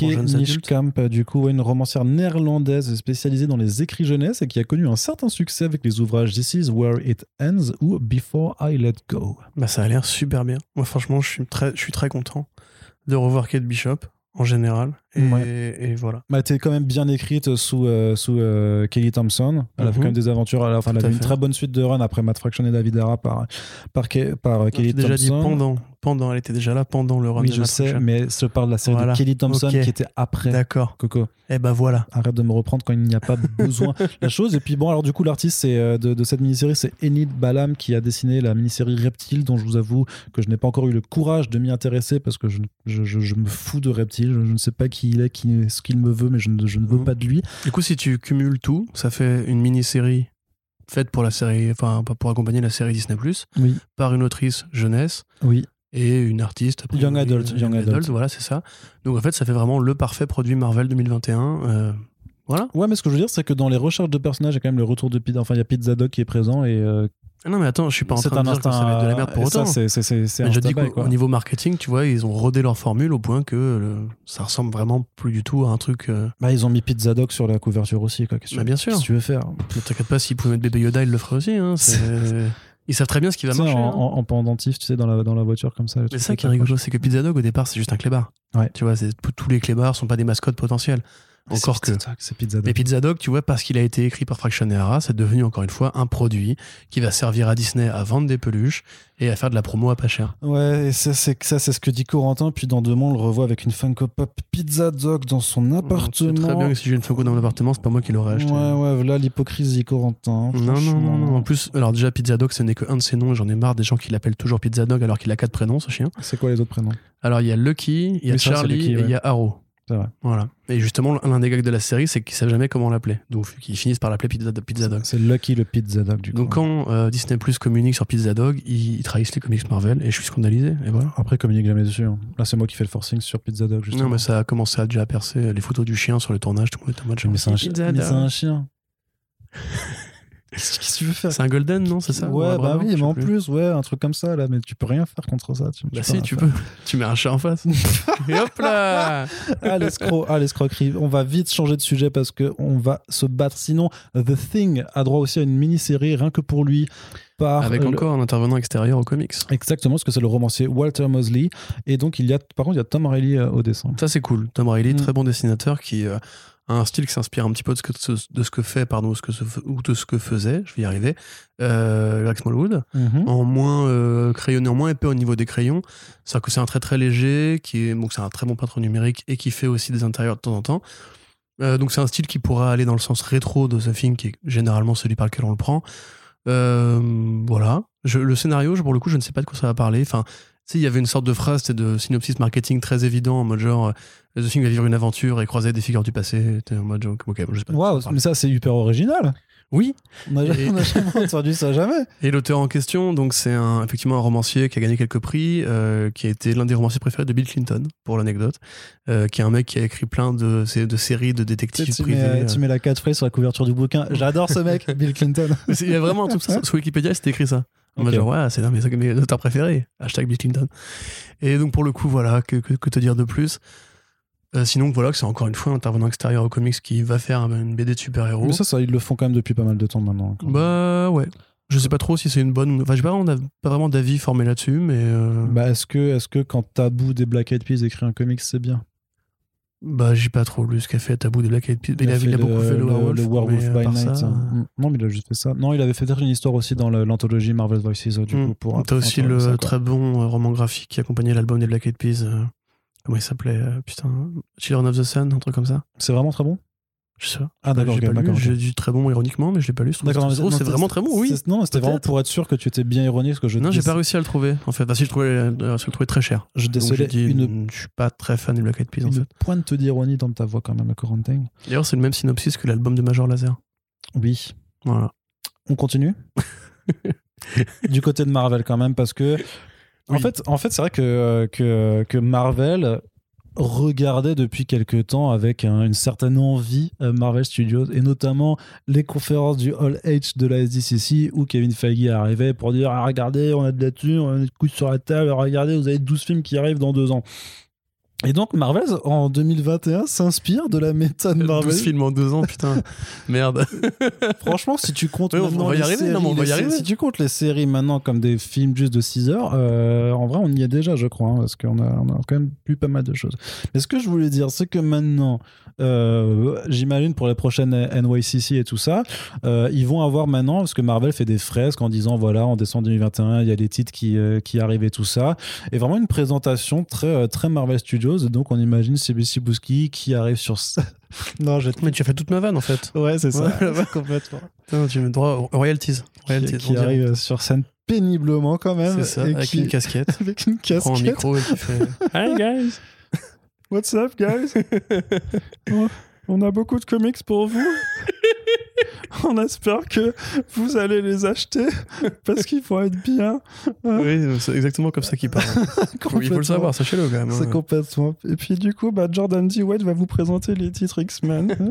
Et Tom Brevoort aussi. Tom Brevoort. Et attendez, regardez, c'est ça- Niklo, les gars, quand même, putain, vous êtes fan de Niklo, non? C'est le mec qui a tué Spider-Man, quand même. C'est- C'est Nico. Ah, les gars, vous aimez Spider-Man J'ai 5 numéros pour vous ce fois-ci, si vous voulez. Allez, on compte. Au 5, beaucoup plus. Attends, qu'est-ce que je le déteste, Nico. c'est Ouais, moi aussi. ouais. Il est nul. Donc, ils ont fait euh, une une petite chronologique Ouais, pardon. avec un fond violet. Vous pouvez aller sur comicsblog.fr pour voir l'image en question et quand vous la comprendrez, enfin quand vous la regarderez, vous pouvez réécouter les 5 dernières minutes et vous allez vous marrer avec nous. Du coup, sinon, vous n'aviez pas la blague. Allez, pourquoi ils se marchent ils sont cons. Cette frise chronologique Corentin. Oui. Oui, on peut, alors, on peut discuter du mode opératoire ou, euh, Non, on va discuter des annonces en ou tant que voilà, tel, ou- quand même. ou de que- l'échec du marketing Marvel en règle générale, mais parlons plutôt des Bon, titres. l'échec, ça va, c'est Donc- toujours premier éditeur du marché, Coco. hein. Oui, non, mais à quel prix C'est ridicule maintenant. Ah mais- bah quel prix? 5,99 les variantes? Pas mal. mais donc, ouais, alors, euh, dans l'ordre, on a d'abord Devil- Devil's Reign, Yes. donc, qui est un arc euh, événementiel, a priori une série limitée de Chips Darsky et Marco Keketto, donc Le feu. une bonne nouvelle. Voilà, Ouais, donc le sont les, les deux artistes à qui on doit la série euh, Daredevil récente, qui doit être 36 numéros. Alors, c'est rigolo d'ailleurs, parce que du coup, au niveau échec marketing, ils avaient dans les sollicitations annoncé que a priori Daredevil devait mourir au numéro 36, et là, ils disent en fait non. Du coup, avant que le numéro Ouais, 36 bah ça, ça, c'est le classique des sollicitations qui te spoil les, les conclusions des trucs avant euh, que tu ne puisses faire. Peut-être que c'est une feinte.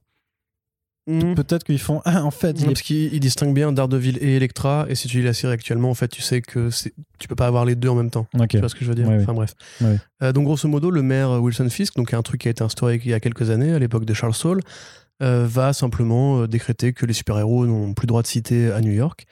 euh, et va aussi faire fuiter toutes les infos qu'il a pu collecter à la fois en tant que bandit et à la fois en tant que euh, agent du gouvernement américain, parce que finalement la mairie de New York est un État fédéral américain. Euh, voilà, pour pourrir la vie des justiciers euh, costumés de New York. Donc plutôt une bonne nouvelle au sens où, euh, bon déjà ça confirme que Chips Darsky prend beaucoup d'idées à Andrew Baker et Brian Bendis, puisque son, le run de Bendis se termine, Baker pardon, se terminait avec l'arc Shadowland, qui était là encore une fois un crossover qui impliquait tous les Hero Street, où en l'occurrence Daredevil pétait un câble et pas le Kingpin. Mais euh, c'est l'occasion justement de continuer. Zdarsky avait dit que c'était pas la fin après Daredevil 36.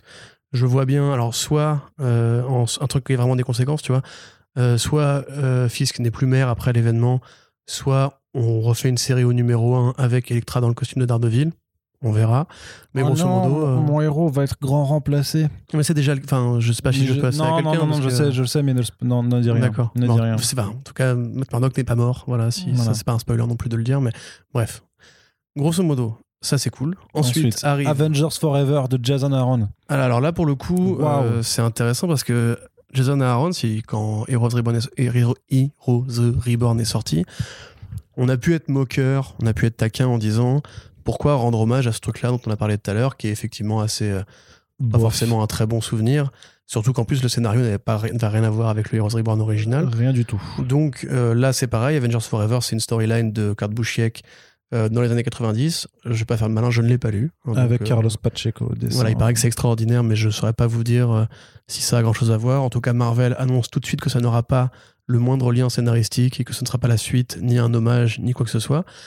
Moi, j'en viens à me dire qu'en fait, je trouve Jason Aaron, bon, au-delà du fait qu'il est pas très doué pour écrire les Avengers, en fait, c'est vraiment un fan des Mais Avengers. En fait, je sais pas est, c'est pas si c'est une question d'être doux, ou si c'est une question d'envie, parce que c'est juste que les histoires transpirent en fait un automatisme qui est assez, euh, assez incroyable. En moi, je pense Qui- qu'il il faut- pour moi, ça force le respect en fait. Ça force le respect d'être aussi automatique dans, dans ce truc-là, Ouais. parce que tu vois, pourtant, si tu, as veux, lu le Spider-Man de Nick Spencer. oui, euh, qui est aussi tout à fait automatique. Mais ce, que, mais, ce que, mais ce que je veux dire, c'est qu'en fait, c'est quand t'as des gens qui disent on veut pas de message dans nos comics, tu regardes le, le, le Avenger de Jason Aaron, c'est c'est creux en fait. Il y a, il y a zéro substance. C'est vraiment c'est euh, c'est juste des, des, des vilains et des gentils qui interagissent vaguement, mais t'as pas t'as, t'as vraiment très très très peu de fond en fait. Et même en termes de caractère développement, je trouve ça vraiment pas ouf quoi. Donc euh, moi, moi, je, je pense qu'il est pas doué pour, pour écrire parce que ça l'intéresse pas quoi en fait. Mais ça, ça, j'en suis pas persuadé. En fait, c'est, je pense vraiment que c'est un fan pas. des Vengeurs et c'est, à mon avis, tu vois, c'est comme les World War She-Hulk euh, en hommage à World War Hulk et tout. Tu vois, c'est Hmm. les noms qui drop. Je sais pas, c'est un petit peu comme les rappeurs qui drop des noms propres dans leur dans leur euh, titre de morceau, tu vois, comme Onizuka de PNL, alors que le morceau parle pas d'Onizuka, tu vois. C'est juste que eux, ils sont fans d'Onizuka. Oui, mais Ils dans le la mettent dans chanson, le générique. et dans la chanson, ils fait, euh, disent ou Onizuka. Oui, mais tu vois, c'est ça, qui a rien à voir avec le manga GTO, tu vois. Non. Ou comme quand euh, Rof fait Broly, ça n'a rien à voir avec Broly, ou comme quand Karis fait Goku et qu'il il, il mentionne même pas le nom de Goku à l'intérieur. Peut-être qu'en fait, ces noms-là qui donnent, c'est juste une sorte de clin d'œil de fans qui ont son âge et qui ont lu ces histoires-là quand il était jeune, comme Jason Aaron. Et qu'en fait, le mec, simplement, bah, il est pas doué pour écrire les Vengeurs, mais il est vraiment fan des Vengeurs, et donc bah, c'est son expédient de de dire bah tant qu'à être là autant rendre hommage d'une façon ou d'une autre Ouais. je sais, c'est ma théorie du complot un peu bizarre de la semaine. Mais honnêtement, euh, on sait pas grand chose pour le moment. On sait que ça va être la justice incarnate euh, des Vengeurs, c'est-à-dire qu'il va y avoir une équipe composée de membres de, de- du multivers qui vont s'assembler pour aider les différentes euh, timelines en danger. Probablement parce que le multivers redevient un enjeu important pour Marvel Studios, parce que ce- tout est commande aujourd'hui. Euh, que dire? J'avoue que je suis beaucoup plus intéressé par la Justice Incarnate de Williamson que euh, par les Avengers euh, Forever. Multiversal, ouais. Mais sachant qu'en plus, c'est bien une série régulière qui euh, sera un spin-off de Avengers 50 slash 750. Voilà, donc on va dire 50 parce que c'est plus rapide à dire. Euh, Est-ce qu'on est, certain que Avengers 50 c'est pas la conclusion du titre et que Avengers Forever prend la relève après? Bah, en absence de sollicitation, c'est compliqué, Mmh, mais grosso modo, c'est ce que le communiqué indiquait. On le verra de toute façon très rapidement avec les annonces de euh, décembre prochain. Autre titre qui arrive euh, du coup en décembre, ça s'appelle Timeless avec Kang le Conquérant. C'est écrit par Jed Kay. Il y a du Kev Walker, du Joe Bennett et du Mark Bagley au dessin. C'est euh, précision qu'on a eu par la suite, c'est un one shot à la Incoming ou Marvel Comics 1000 du coup, ce sera un gros one shot en fait, mais qui va montrer du coup euh, Kang euh, défendre le multivers contre une nouvelle timeline qui euh, apparaît, c'est ça? Mais qui vient d'apparaître et qui est menaçante, blablabla. Mm. Donc, euh, si tant est que la, la taille de la police d'écriture dans la frise est une signification, Bah, c'est un peu le point de. C'est quand même le point de ce que je viens bascule. de dire. C'est le point de bascule. Oui, la façon- c'est le point de bascule entre 2021 et 2022. Oui, c'est ça. Ça va sortir le 31 décembre, tu. Et parce que aussi, simplement, euh, Incoming, pareil, est tombé en, en fin d'année. Complètement, complètement, bien sûr.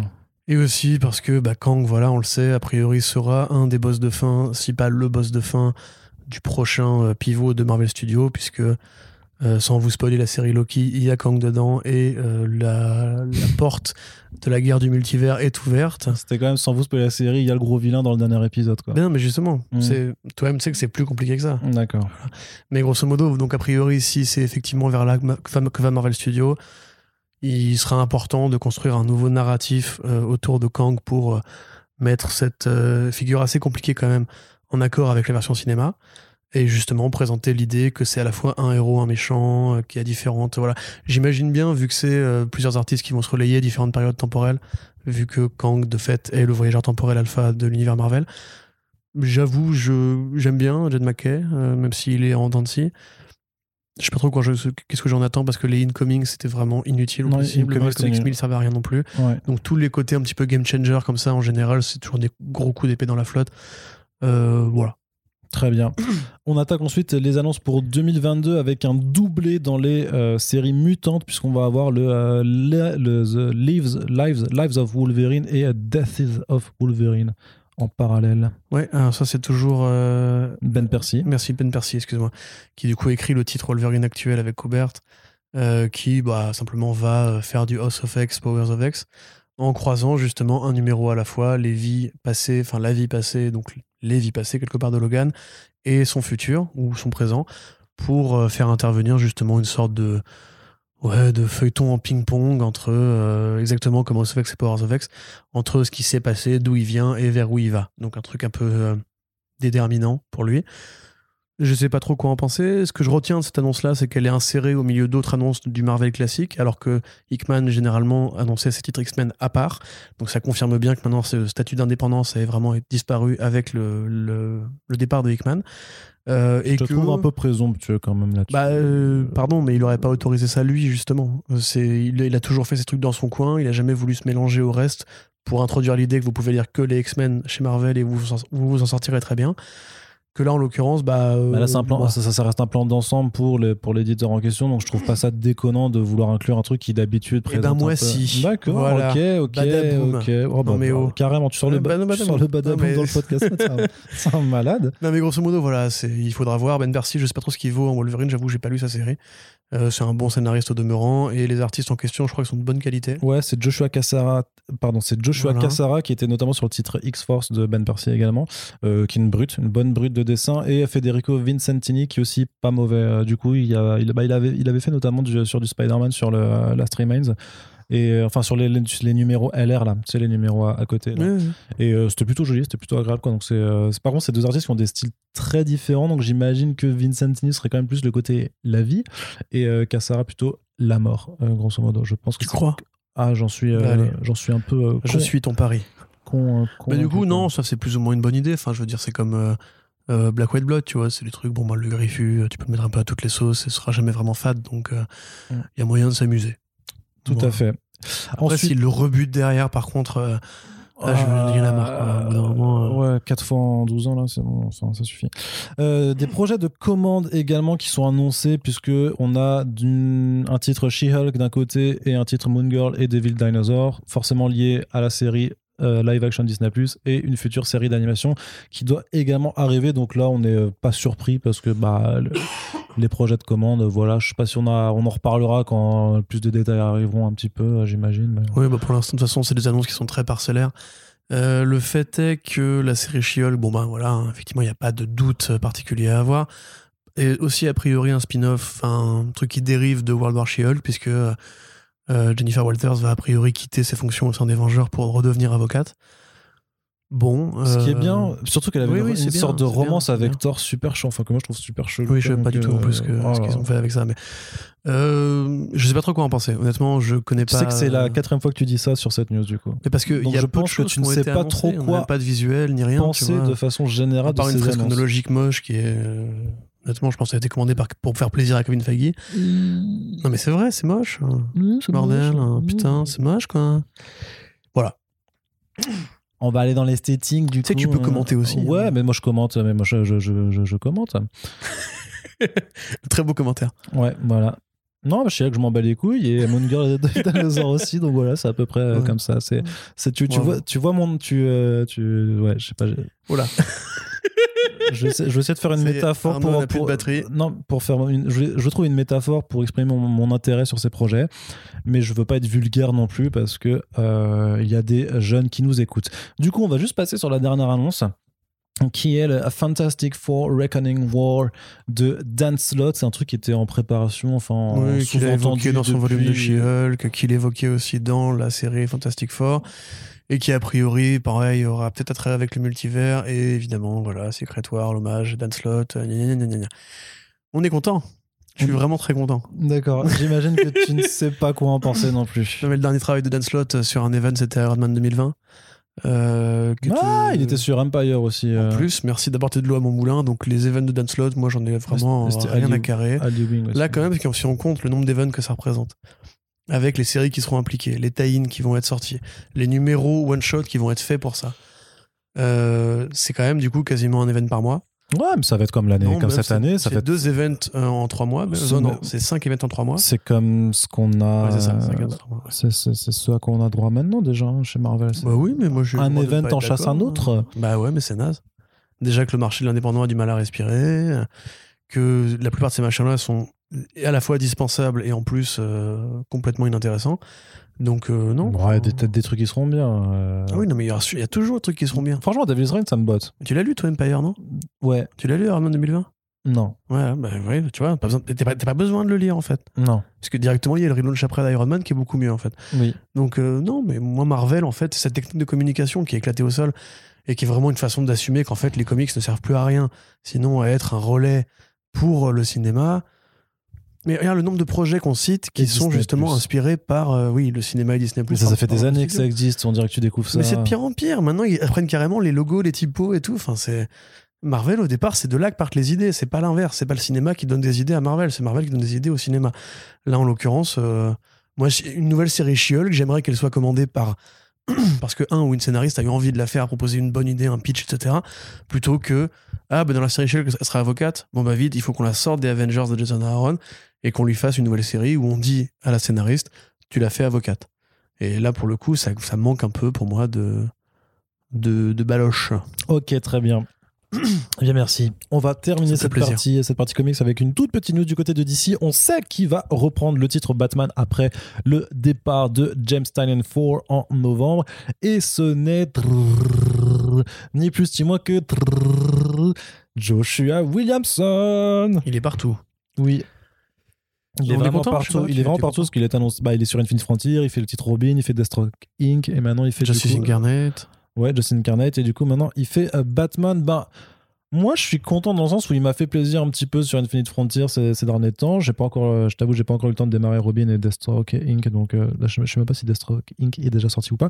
Donc, euh, je serais plutôt content. En fait, je trouve ça surtout logique parce qu'en fait, dans euh, le. euh, dans, dans un petit peu le quator des euh, enfin dans le trio dans le trio un petit peu des euh, des, des, euh, des sous-fifres de Snyder bah t'avais toujours James Tynion Ford et, et, euh, et Joshua Williamson en fait qui opéraient avant donc quelque part c'est C'est juste justement, c'est le sidekick donnait, du sidekick en fait Oui, euh, qui, qui, qui revient. force, on va, on va, il va plus rester beaucoup de sidekicks. hein. Oui, non, mais après, non, mais après. Sinon, Brian Bendis, ça l'intéressait pas de contre, faire du Batman bah, sa vie je, je sais pas, mais peut-être que par contre, le, le Williamson ne reste que le temps de faire un petit intérim parce que on va dégainer les petits plats dans les grands pour l'année prochaine, vu qu'il y a le film Batman qui arrivera et qu'il faudra remettre un gros nom sur. Bien les comics. Plats dans les grands, c'est ton truc. en ce Ouais, ça, particulièrement ce euh. dans ce podcast-là, Ouais. je l'ai dit trois fois, effectivement. Du coup, euh, des petits plats dans des Donc, grands plats. en fait, c'est- l'occasion de vous introduire un nouveau jeu avec les podcasts First Print. À la fin de chaque front page, vous devrez essayer de deviner quelle était l'expression euh, que l'on a essayé d'insérer le plus Ah, possible du coup. dans, hein, euh, évidemment. dans le truc. euh, et voilà, non, mais le du coup n'est pas, n'est pas euh, Bah, autorisé. c'est pas évident.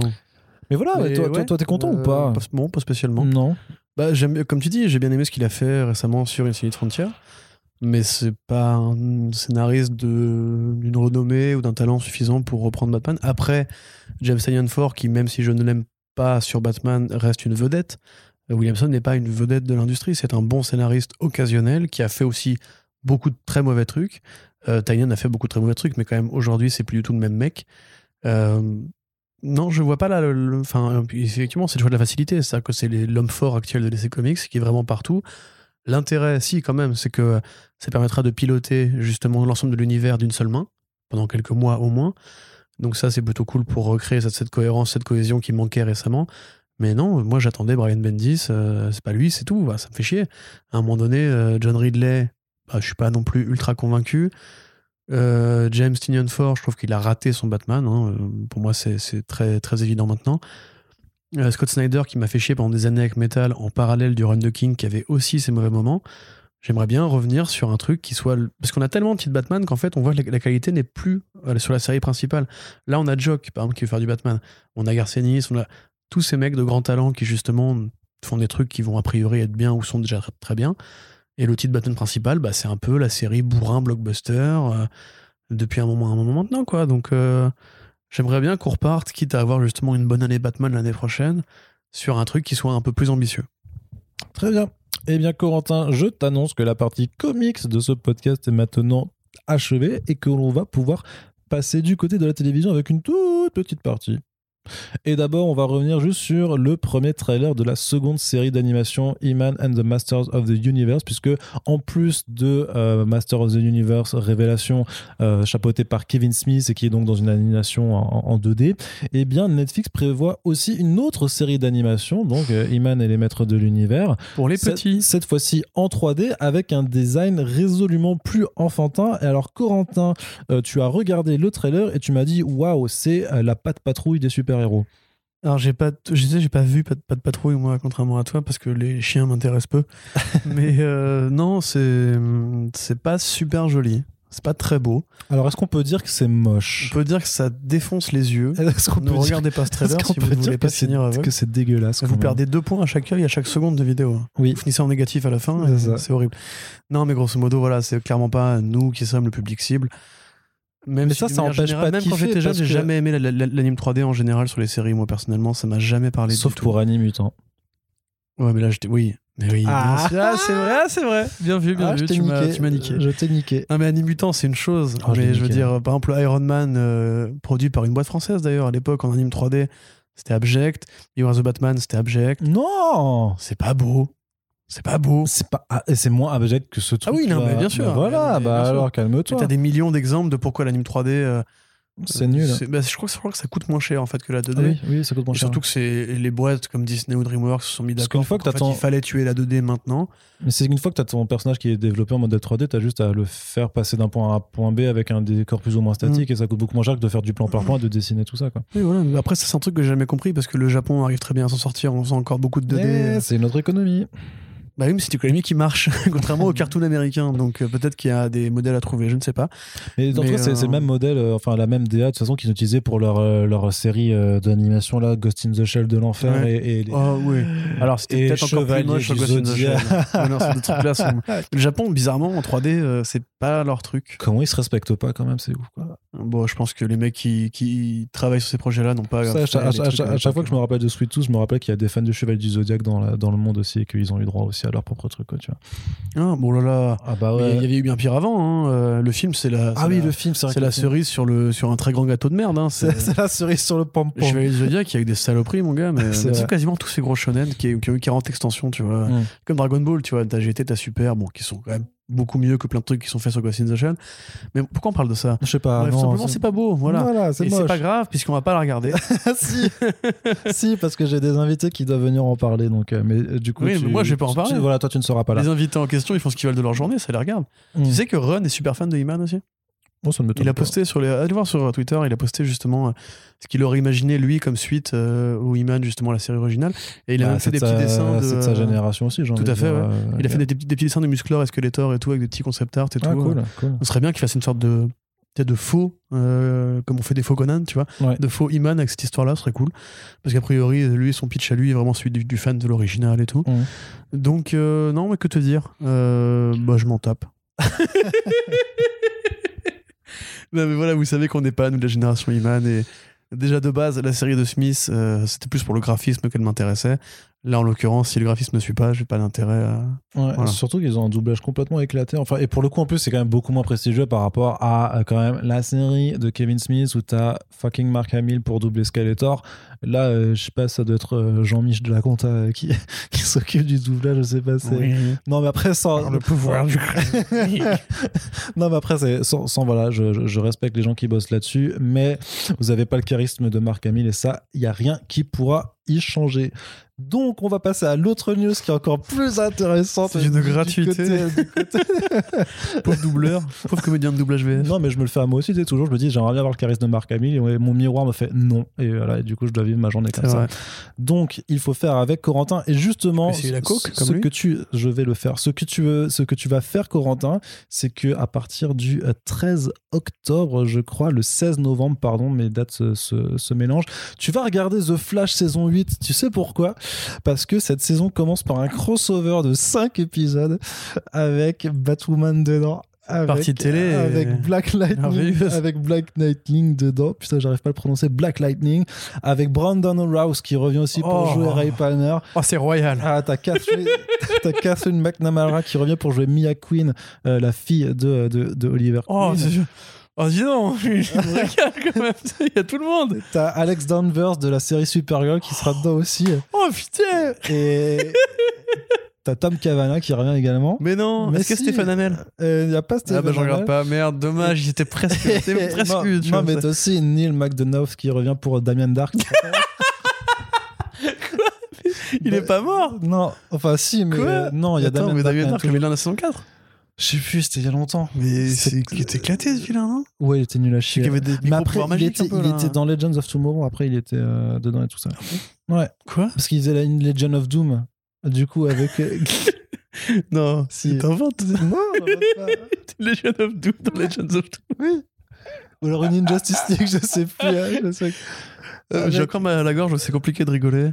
Ne t'inquiète pas que Euh, t'as bien niqué deux trois oreilles. oui, euh, désolé, je- pardon, excusez-moi, euh, c'est le café. Non, bah c'est cool, j'ai vraiment hâte de voir ça.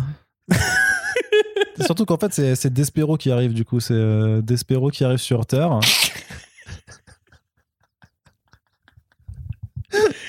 Et- Eclipso était pas dispo, euh, Eclipso, il est dans. Il est Pire dans- vilain. Eclipso, il est- pire vilain. Eclipso, il est dans, Super, dans Stargirl, pardon, c'est pour ça. Il est déjà pris. Tu sais, c'est Nick Tarabek qui a un maquillage horrible. ouais. Là, il est trop trop moche. Ça se mérite. Et du coup, c'est Despero qui va venir sur Terre. Et du coup, bah, la, la, Team Flash va devoir recruter. Partie voilà. télé de qualité hein, cette semaine. C'est Et du coup, je peux, je peux même te montrer la tête de l'acteur qui a été choisi pour jouer. Ah, mais attends, il est pas dans Daredevil lui? Hmm, C'est pas un des gangsters irlandais si, si, il était contre il, un avait, il avait un petit rôle de- dans Daredevil, je crois, effectivement. Il est roux d'ailleurs. Du coup, euh, Voilà. Si vous voyez un acteur roux dans Daredevil, c'est probablement lui. À part ça. Matt Murdock, bien sûr, Ça, qui il est à moitié roux. Donc voilà, t'es content ou pas? Non tu vas, tu, vas, Bah, c'est content. euh, tu vas regarder ou pas? Si je suis. Est-ce si qu'on se, fait- fera un, un- un commentaire audio euh, des 5 épisodes euh 5 épisodes, ça va. 5 épisodes, c'est faisable. C'est petit, mais c'est On faisable. prendra des pilons avant de le faire. Mais tu, on, on fait encore des commentaires audio parce que... C'est vrai qu'on en fait plus beaucoup. Bah hein. oui. Il serait Alors. peut-être temps de Non, mais c'est bien, hein. vraiment, je suis, je suis content pour Ouais. les fans de cette série. Très bien. Qui- Eh bien, Qui merci sont Corentin. encore en vie aujourd'hui. Moi, en fait, je t'avoue que j'avais juste envie de t'en parler pour te présenter le pitch parce que je savais que ça allait te faire marrer et du coup, ça me ferait rigoler aussi. En même temps, Despero. Et on a. tu peux pas te tromper. Hein. tu fais des blagues au mariage. Alors, Despero, il a dit une fois. Et hop, là, tout le monde est mort de rire. hein, c'est- Avant même que la blague commence. Ouais, et très du coup, hein. on a besoin de rire de temps en temps dans ce monde. C'est vrai. Donc, autant de. Et du coup, t'as pris cette news et pas celle de Poison Ivy euh, On s'en bat les couilles de Ouais, Poison aussi, Ivy euh, dans Batwoman. J'ai vu tout le monde se hyper. J'étais en mode, mec, on s'en fout. Bah, c'est la hype sur Poison Ivy, quoi. Mais après, elle est dans Batwoman, donc. euh, C'est bon, on l'a eu dans Gotham, Poison Ivy, euh, en trois versions différentes, en trois coloris. Yes. Euh, moi, je l'avais au cinéma, Poison Ivy, j'en ai marre d'avoir dans les séries télé pourries. Voilà. Ouais, tout à fait. Après, on, a une très bonne Poison Ivy dans la série d'animation Harley Quinn. Et en vrai, Oui, celle-là me suffit. Et dans la série d'animation. Batman TAS aussi. Ouais, effectivement. Allez, du coup, on continue avec la dernière partie de ce podcast, celle que vous attendiez tous. Et bien sûr, voilà, vous avez été obligés de nous écouter pendant 1h20. C'était long, mais on y arrive enfin. On va parler de Cinoche, hein, un peu de, de vrai art quand même, parce que la BD, c'est quand même pour les enfants, alors que le cinéma, c'est pour les adultes avec des vraies couilles bien poilues. Corentin The Old Guard 2 change de réalisatrice. Je- je- tu veux la couper peut-être Non, non, je la change justement, mais justement, je voulais qu'on ne s'arrête pas dessus. D'accord, ok. ça- Il arrêté tout seul, moi j'ai rien dit. Hein. Je te dis, The Old Guard 2 change de réalisatrice. Oui, bah, c'est incroyable ça. ça, ça, ça. C'est qui? Qu'est-ce qu'elle a fait? Je sais pas. Mais je trouve en fait ça va être super bien. Donc l'adaptation Du coup, les des- couilles poilues. hein. l'adaptation des comics de Greg Rucka et Leandro Fernandez. Les Oui, comics sont, vachement, sont vachement bien. Donc c'est Victoria Mahoney qui a travaillé sur Star Wars 9, qui Voilà. sera à la mise en scène de ce film. Elle était en fait, elle était euh, sur la seconde équipe de Real et euh, grosso modo, ça avait, ça avait fait des gros titres à l'époque puisque euh, Hollywood étant ce qu'il était, c'était la première meuf de couleur à euh, travailler en tant que réal sur la licence Star Wars. Donc elle récupère le le poste de réalisation pardon avait, après le départ de euh, Gina Prince Bythewood By the Wood. qui euh, s'était occupé de, de, de mettre en boîte euh, le, le premier film, qui s'était occupé du coup de ternir un petit peu euh, l'ensemble par rapport à ce qu'est la bande dessinée quand même qui est vachement plus agréable et jolie à regarder. D'ailleurs, Corentin, dans notre podcast avec Olivier Jalabert, il admet quand même que le film est pas ouf par rapport à la BD, même si euh, il était quand même content parce que qu'il est libéré de son fait contrat. non, mais c'est parce que ça, ça a quand même fait vendre un petit peu des BD, donc ça c'est quand même toujours très bien, une Oui, bonne bien chose. sûr, bien En sûr. tout cas, euh, moi j'espère en tout cas que ce, ce changement de réalisatrice permettra de, de revoir un petit peu la copie, même si j'en doute euh, très franchement, puisque ça reste Netflix. Bah oui, Ça puis le reste premier une- marché, donc il n'y a pas de raison qu'il change. euh, Oui, ils- marché, ils en s'en vantaient comme étant l'un de leurs plus gros succès de C'est ça, bah, l'année. quand c'est euh, sorti, c'était le deuxième ou troisième plus gros succès. avait- Après, avec le film euh, Tyler Rake. Tyler Rake, ouais. Ouais. Mais en fait, les actionnaires débiles, Mais Tyler Rake était ça bien marche par très contre. bien sur Oui. Netflix. Ouais, mais Tyler Rake c'était bien par contre. Ouais, c'était bien raciste aussi apparemment, mais j'ai pas vu. Hein, je...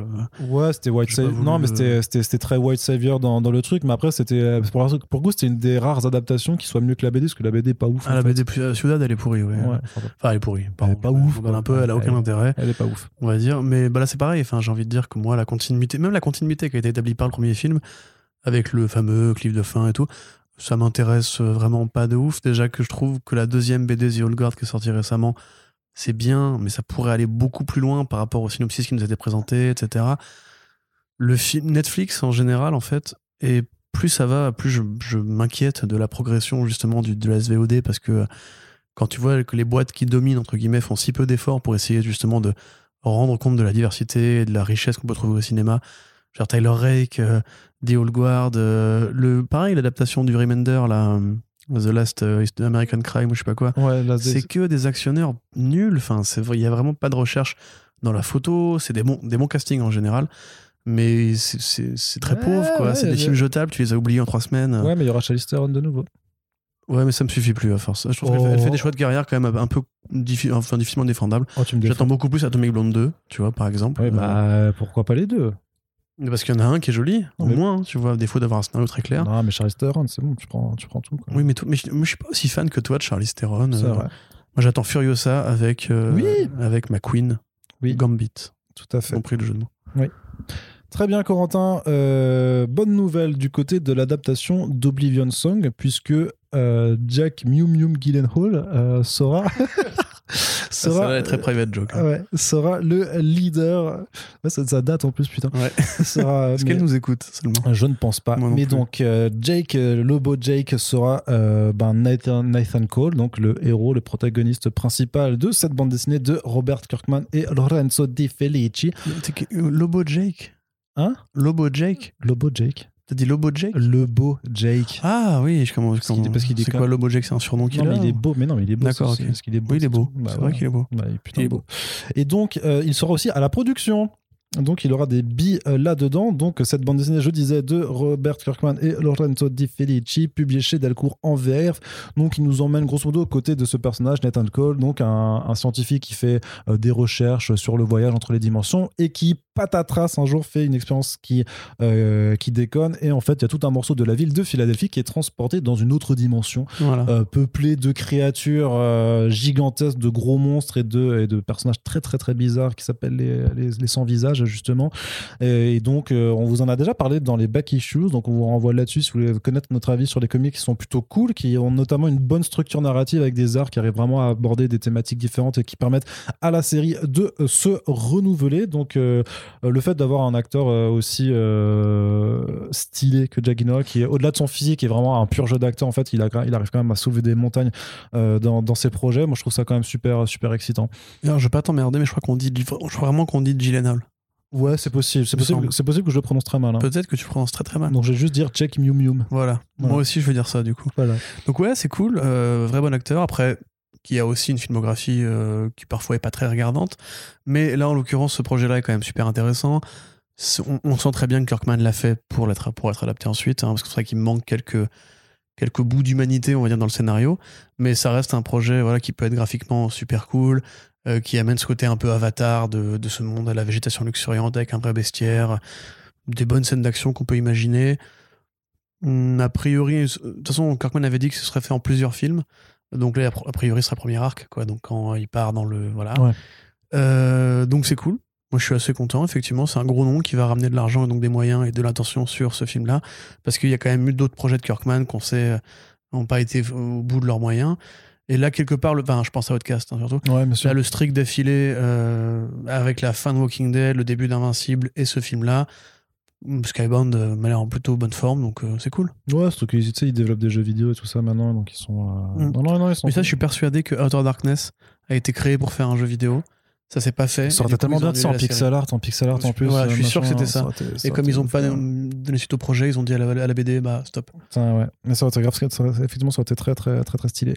Euh, on continue du côté de Disney Plus qui nous annonce un nouveau film Rocketeer, euh, mais euh, dans l'héritage de Rocketeer en fait. Du coup. Oui, c'est ça. Alors, Après, ça, ça faisait longtemps qu'on en parlait de ce projet Rocketeer. peut-être qu'il faut présenter le personnage de, de Rocktier. De Dan Stevens, oui, Donc Dave Stevens, effectivement. Dan Stevens, c'est l'acteur de Légion. c'est vrai. Dave Stevens. C'est pas grave, c'est c'est très proche. Je suis dyslexique des, euh, des consonnes. Donc Dave Stevens, effectivement, un artiste vedette des années 80 qui a travaillé dans la publicité, qui est un mec assez rare dans la BD, mais qui a fait donc cette bande dessinée qui est The Rocketeer. Euh, c'est un petit peu une sorte d'équivalent de, de Grease ou de Indiana Jones euh, dans le paysage culturel des années 80. On commençait un petit peu à regarder en arrière, parce qu'il y avait quand même des, des événements un peu difficiles, la, la fin du Vietnam, euh, la crise économique, euh, la présidence de Reagan, etc. Et donc on commençait à se poser la question, mais c'était comment avant? Est-ce que c'était mieux? On a commencé un petit peu à, à idéaliser justement les années 50, 40 et 30. Et justement, Rocketeer participe vachement à ça. Un petit peu comme les films de Rockabilly ou American Graffiti, etc. C'est un truc qui pose la question de euh, et si on faisait un héros du passé, un héros pulp, dans le présent avec les moyens graphiques du présent? Et justement, comme c'est un très bon dessinateur qui s'en occupe, c'était assez, euh, assez chouette. Donc on suit le pilote euh, Cliff Secord qui euh, va tomber sur un jetpack euh, voilà, assez, euh, assez puissant et qui lui permet de devenir un héros des airs à la Iron Man, à la Superman et, compagnie avec un très beau casque euh, d'inspiration dieselpunk. Donc pour ça, si vous voyez le steampunk, c'est comment on imaginait le futur si il n'y avait jamais eu que la première révolution industrielle avec la vapeur. Bah, le dieselpunk, c'est si on imaginait le futur tel qu'il avait été conçu dans les années 40, euh, à l'époque du moteur, à l'époque des belles carrosseries, de justement ce mode de vie très américain, de la belle cylindrée métallisée, etc. Et du zeppelin et compagnie, donc tous ces, belles, trucs- ces belles pardon, ces technologies qui découlent du moteur à explosion. Donc euh, c'est une très bonne BD qui a donné plein de continuations par Darwin Cook, par Bruce Timm, par Chris Samney, donc plein d'artistes qui, encore une fois, sont très fans des héros pulp et euh, de l'imagerie un petit peu passéiste euh, des codes de la bande dessinée américaine. Là, en l'occurrence, ça avait déjà été fait au cinéma en 91, hein, quelques années après la sortie de la BD d'ailleurs, euh, par Joe Johnston, le mec qui fait Captain America euh, First Avenger et aussi travaillé sur euh, Star Wars aux côtés de George Lucas, qui a fait aussi Jurassic Park 3. Donc le film est très bien, il a rythmé l'enfance de beaucoup de gens. Et il se passe effectivement dans les années 40 lui aussi, décale un petit peu le propos, pardon, sur un, décorum plus cinématographique. Mais là, en l'occurrence, ça n'aura rien à voir. Enfin, on ne sait pas à quoi ça aura à voir, hein, évidemment. Mais a priori, ce serait plus une sorte de Arsène Lupin de Netflix. Pas que parce que le héros est noir, mais parce qu'il s'inspire des aventures Oh du premier personnage. Ils vont ruiner mon enfance. Et Oui, bah de toute façon, oui, là, c'est clair qu'on va y avoir droit, hein, pour le coup. euh. Ils, je- je- ils y sont, ils y sont déjà. hein. Ah, j'ai pas été voir. Pas si, si, si, si, euh, Walk Disney Plus, euh, who is gonna destroy my childhood, ouin, ouin, ouin. Bah, disons que, comment dire, c'est vrai qu'effectivement, il y a quand même, on voit commence à avoir une sorte de schéma de. Bah, c'est ces un personnages pattern, oui, c'est le pattern, euh, oui, mais bon. Voilà, qui est appliqué quand même comme une sorte de doctrine. Et le fait est que il y a du vrai quand les gens disent que c'est opportuniste de la part des studios de faire ça, parce qu'ils essaient de créer une dynamique ou de dégager un truc. Mais les studios de base font les trucs, pour- enfin, font tout pour l'argent, c'est le principe. Hein, c'est pas des, des os humanitaires. Ah bon? Oui, étonnamment. Bon. Euh, et le fait est que un truc qui fait pour l'argent peut quand même être un truc bien. Tu vois, euh, ça existe. hein, Il y, a des- boîtes qui investissent dans l'humanitaire pour se donner une bonne image et après, du coup, éviter les critiques sur plein d'autres sujets. Ils le font pour l'argent, mais la retombée est positive à terme. Tu vois, donc là, c'est un peu pareil.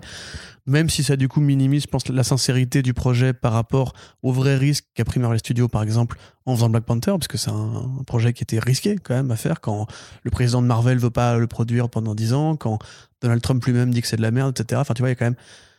À l'époque, c'était risqué. Je crois qu'il y avait eu des conneries comme ça. Puis même nous, on a vu la modération à l'époque sur le site. On sait très bien que, malgré ce que, ce que veulent bien dire les gens, euh, faire de la entre guillemets propagande SJW, comme disaient les fachos, ça, ça, ça attire euh, beaucoup de mauvaise presse de la part des conservateurs, des républicains ou des vrais racistes, etc., etc. Donc là, en l'occurrence, je pense qu'on tourne peu à peu cette page et euh, c'est vrai que moi, j'aurais ah, même pas forcément voulu Cliff Secord, mais si le film est bien un, un propos de legacy character, c'est-à-dire de personnage qui reprend l'identité plus tard, on perd quand même l'intérêt premier du Rocketeer qui était de se passer dans ce contexte précis, avec cet imaginaire précis, cette ambiance précise et cette tonalité qui n'appartient que au Rocketeer ou au film Amblin ou au film de Rockabilly et compagnie. euh, ou même au film à la Indiana Jones, tu vois. C'est comme si on disait, on fait un film Indiana Jones sur le fils de Indy dans les années 80. Moi, je suis désolé, je comprends bien hein, l'intérêt de faire ça pour Disney, pour faire de l'argent et tout, mais je m'en bats les couilles. Tu vois, moi, ce qui, m- ce qui Mais c'est m'intéresse, pas, c'est pas d'avoir. justement ça le, le prochain. Je sais pas, j'ai pas du tout suivi. A priori, il y aura quand même des nazis dedans, donc je suis pas persuadé. Mais tu vois, voilà, l'intérêt d'Indiana Jones, c'est euh, hein. de faire du Tintin, ou de faire du nazi, ou de faire du The Shadow avec un, un explorateur à la, à la. Comment il s'appelle? Big Jim, je sais plus, bref. Après, ce qui est bien avec les nazis, c'est que tu peux les avoir à toutes les époques. Quoi. Oui, non, mais il y a une différence entre le nazi à la mec Mignola, euh, avec les, les grandes toges rouges Mm. à Berlin, et le nazi euh, de Twitter. Il y en a un qui a un peu plus de d'ampleur, on va dire, euh, qui tu te dis ah oui je comprends, du coup c'est les vrais méchants. Il y en a un qui a un qu'aujourd'hui, tu te design. dis un peu pitoyable, tu vois. C'est- ça. Bref, tout ça pour dire grosso modo que je, je suis pas forcément pour, on va dire, parce que Mm. encore une fois, au-delà du fait que c'est encore une fois pas de la créa, et ça, je commence à en avoir un peu marre que Disney se retranche tout le temps derrière euh, les personnages qui ont déjà qui ont déjà été, été adaptés ou qui sont déjà des franchises, parce qu'à côté de ça, t'as quand même une série animée Rocketeer, Ouais, Avec, mais pour euh, les une tout, petits, là. Tous les petits. une tout jeune, petits. pardon, une petite fille qui, euh, pareil, a le jetpack et tout. Ouais. Enfin, à un moment donné, ça n'a pas été créé pour devenir un produit euh, commercial décliné à toutes les sauces. Bah, à partir du moment où on te dit euh, dans Space Jam que tu vas avoir le retour de la licence. euh, Ah, mais ça, c'est tout aussi charmant. c'était. Ouais, non, mais bien sûr, Ouais, c'est pour ça. Non, mais j'ironisais sur le fait que si tout, tout est licence, quoi. Autant n'importe le vent, c'est une licence maintenant. Ouais, mais si tu veux, si tu veux faire justement un. C'était quoi Un Casablanca, voilà, ils avaient fait Casa- le, le retour de la franchise Oui, c'est Casablanca. voilà. C'est vrai, Casa- t'as la scène de Fury Road avec les héros Looney Tunes, qui est le Ah truc le ouais. plus cynique de la Terre. Tu prends un c'est film anticapitaliste. C'est même euh, pas et cynique, ça. un c'est, produit euh, mais, nul. mais, mais George Miller, il a pas vu ce truc. Enfin, il a pas validé ça. C'est pas possible, quoi. J'en sais rien. Je sais, il, il est fan pour enfants aussi, George Miller. Ouais, mais c'est pas parce qu'il a fait Babe 2 que, que Et Happy il d'accord, quoi. Non, non, mais attends. Mais t'imagines, t'imagines, tu fais Fury Road. On fait, eh mec, on a pris ta meilleure Je scène, pense on a que si mis tu des fais t'es- lucide en fait sur la réalité du monde et son cynisme. Donc à mon avis, il a pas dû être si surpris que ça. Mais... euh. Bref, tout ça pour dire grosso modo qu'après, le film sera peut-être très bien, j'en sais rien, il n'y a pas pour l'instant Mm. de réalisateur qui a été annoncé. Euh, c'est le scénariste, il faut que tu m'aides là par contre. Ouais, je recherche. Merci Arnaud. En tout cas, voilà, le- l'acteur sera donc effectivement un personnage noir campé par David, je crois que c'est Oyolewo, euh, qui est donc un mec qui a fait plein de bons trucs, parmi lesquels Selma, où il jouait Martin Luther King, euh, parmi lesquels aussi Interstellar, enfin il a fait plein de, de bons projets, pour le coup, a priori c'est un très bon acteur. Euh, C'est et- Edward Ricourt qui, Voilà. euh, qui a fait Insaisissable, Jessica Jones et Wayward Pines, qui était Voilà, bien d'ailleurs. c'est plus ça, c'est plus du coup une filmo en scie quand même, mais a priori il a été mobilisé par les producteurs, donc il aura les moyens de travailler, euh, parce que c'est aussi Oyo Wello, c'est ça? Yes, Jessica Oyo, Oy- Oyelowo. Pardon, je suis désolé d'écorcher euh, le nom de ces, ces deux personnes, donc qui est le couple qui, qui est la la responsable du projet. Euh, voilà, il faut voir de quoi ça parle, quand ça se situe, c'est surtout ça qui m'intéresse moi, et le ton général du truc, parce que faire un Rocketeer, à la limite dans les années 50, tu vois, donc pas si loin, avec justement d'autres codes à parodier, à détourner, et euh, un, instiller l'idée du racisme, comme compte le faire le projet de Tennessee Coates sur Superman, en mode qu'est-ce qui se passe si le héros euh, populaire, euh, iconique, etc., est noir aux États-Unis à une période où c'est beaucoup plus, va beaucoup mieux admis socialement d'être raciste, parce que le racisme n'a pas disparu, il est juste un peu moins, moins, un moins admis, il a évolué, il s'est transformé, il a pris d'autres tonalités, d'autres modalités pour s'exprimer. Euh, donc voilà, ça peut être intéressant. Moi, je me rappelle aussi que tu avais Elsa Chartier qui devait faire un, un avec, avec Javier Pulido à une époque chez IDW. Yes. Et je me demande d'ailleurs euh, pourquoi ça a disparu. J'aimerais bien un jour euh, que- qu'elle me donne la réponse à cette question. Parce que j'aurais bien aimé voir Chartier et Pulido faire du Rocketeer dans la continuité des très grands artistes qui ont fait du Rocketeer en comics. Pour le coup, si vous aimez la BD, pardon, la BD de Dave Stevens ou le film de Joe Johnston, il y a plein de trucs super cool à lire, parmi lesquels Cargo of Doom, Mark Waid, Chris Samney, ça tue. Forcément, si tu sors la carte Marco et Chris Samney, on ne peut pas lutter. Corentin, on continue avec l'annonce qui nous vient d'HBO Max. euh, Oh. Un film sur Black Canary est en développement. Il n'y aura peut-être pas de second film Birds of Prey, mais les personnages ne seront pas laissés à l'abandon par Warner Bros. qui compte bien miser sur sa plateforme HBO Max pour développer, euh, voilà, comme ils l'ont déjà fait avec euh, la série Gotham qui accompagnera The Batman, la série Peacemaker qui accompagne The Suicide Squad, la série d'animation Aquaman King of Atlantis qui, accom- qui fait l'entre-deux entre Aquaman 1 et Aquaman and the Lost Kingdom. Donc là, on est clairement sur un film spin-off Black Canary pour euh, les Birds of Prey de Cathy Yan. Donc ce sera Johnny Smollett qui euh, son rôle. Et Mais comme c'est une femme noire, elle n'a pas le droit de sortir au cinéma. Ça, c'est intéressant, tu vois, par exemple. ah, Tu Warner Bros. bah, Bad Girl, euh, c'est euh, Grace. Euh, Rémi Reyes, il sort pas au cinéma, alors que pour le coup, si tu veux faire un Spider-Man latino, etc., tu peux très bien le faire au cinéma. Il commence à y avoir un autre pattern qui se crée qui est Ah, je l'avais pas vu comme Ok, ça. on veut bien être ouvert d'esprit, on veut bien essayer de mettre en avant la diversité, mais surtout pas au cinéma, où ce sera plutôt Ezra Miller et Robert Pattinson. Et bon, Jason Momoa n'est pas que blanc. hein, Et évidemment. Zoé Kravitz, connard.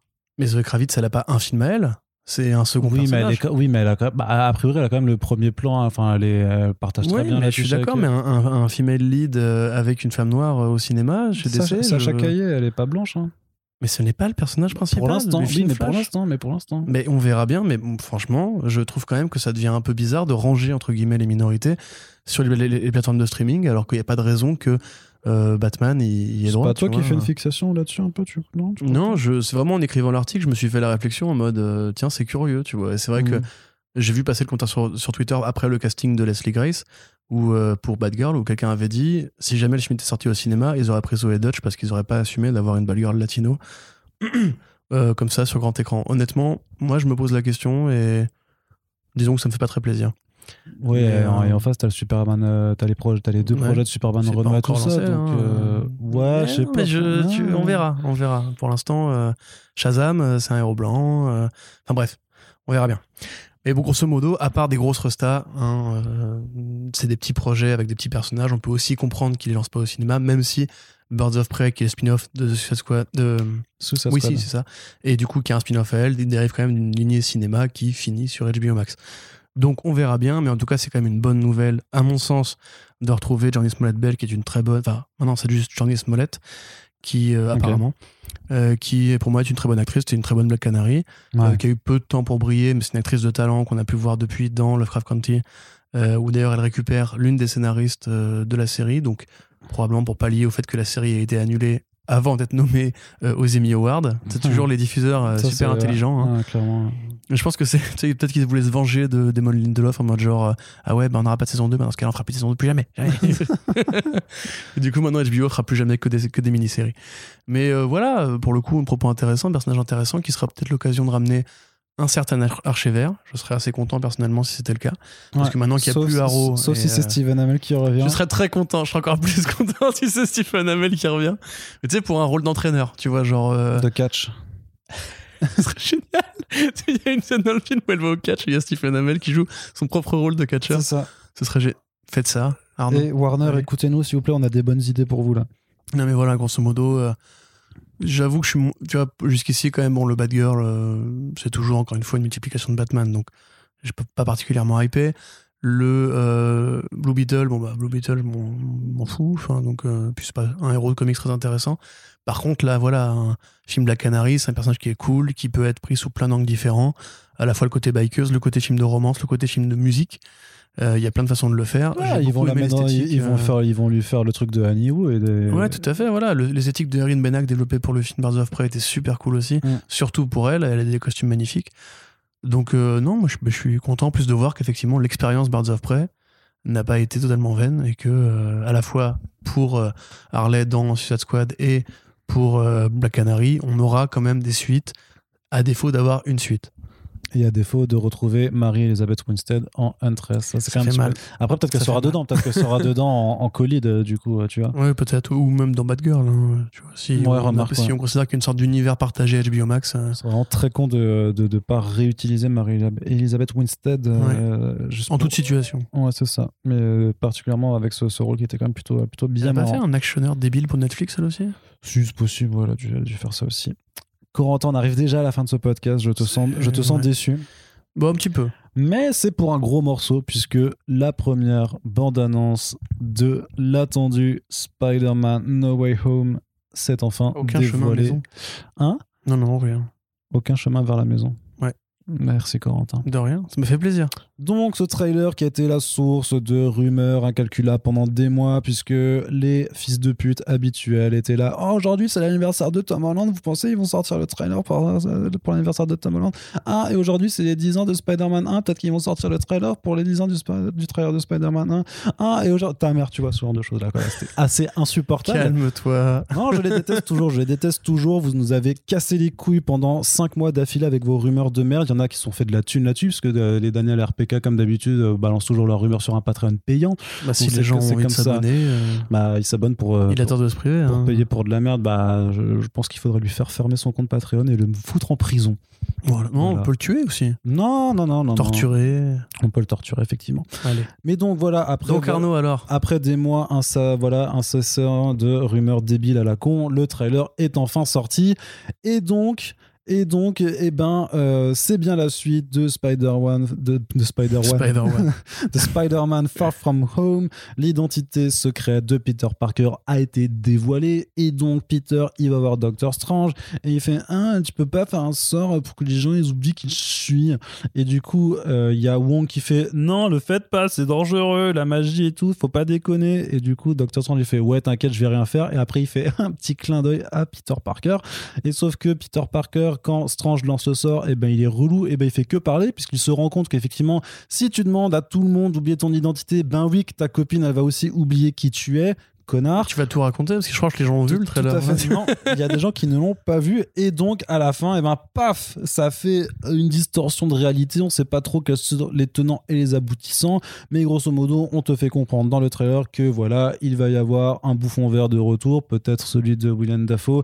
Il y a Electro qui est de retour et surtout on voit vraiment Alfred Molina, donc qui reprend son rôle de Docteur Octopus du film Spider-Man 2 de Sam Raimi avec une bande-annonce qui se conclut sur un Hello Peter qui a fait jouir des millions de quarantenaires de euh, adolescents. Moi, il a aussi fait râler beaucoup de gens qui comparent justement la mise en scène euh, de John Watts à celle de Sam Raimi. Oui, bah ça forcément. Mais c'est John Watts. non, mais c'est- c'est alors c'est euh, Est-ce que toi aussi t'as Jeez en disant Oh, c'est trop bien, c'est le film de mon enfance qui revient? Pas spécialement, non. Euh, Ah, je suis alors. intéressé quand même par la proposition parce que One Quoi? Day et One Moment in Time. Non, mais par la Oui. proposition du film, pas par les caméos et le fanservice euh, qui ne m'intéressent pas. C'est vrai qu'il y a un, il y a un côté euh, One More Day et One Moment. Ah bah oui, bah complètement, oui. Donc ça, c'est plus ça qui m'intéresse. Je suis assez intrigué de voir en fait, parce qu'on sait euh, les rixes entre Sony et Marvel, comment ils vont rebondir là-dessus.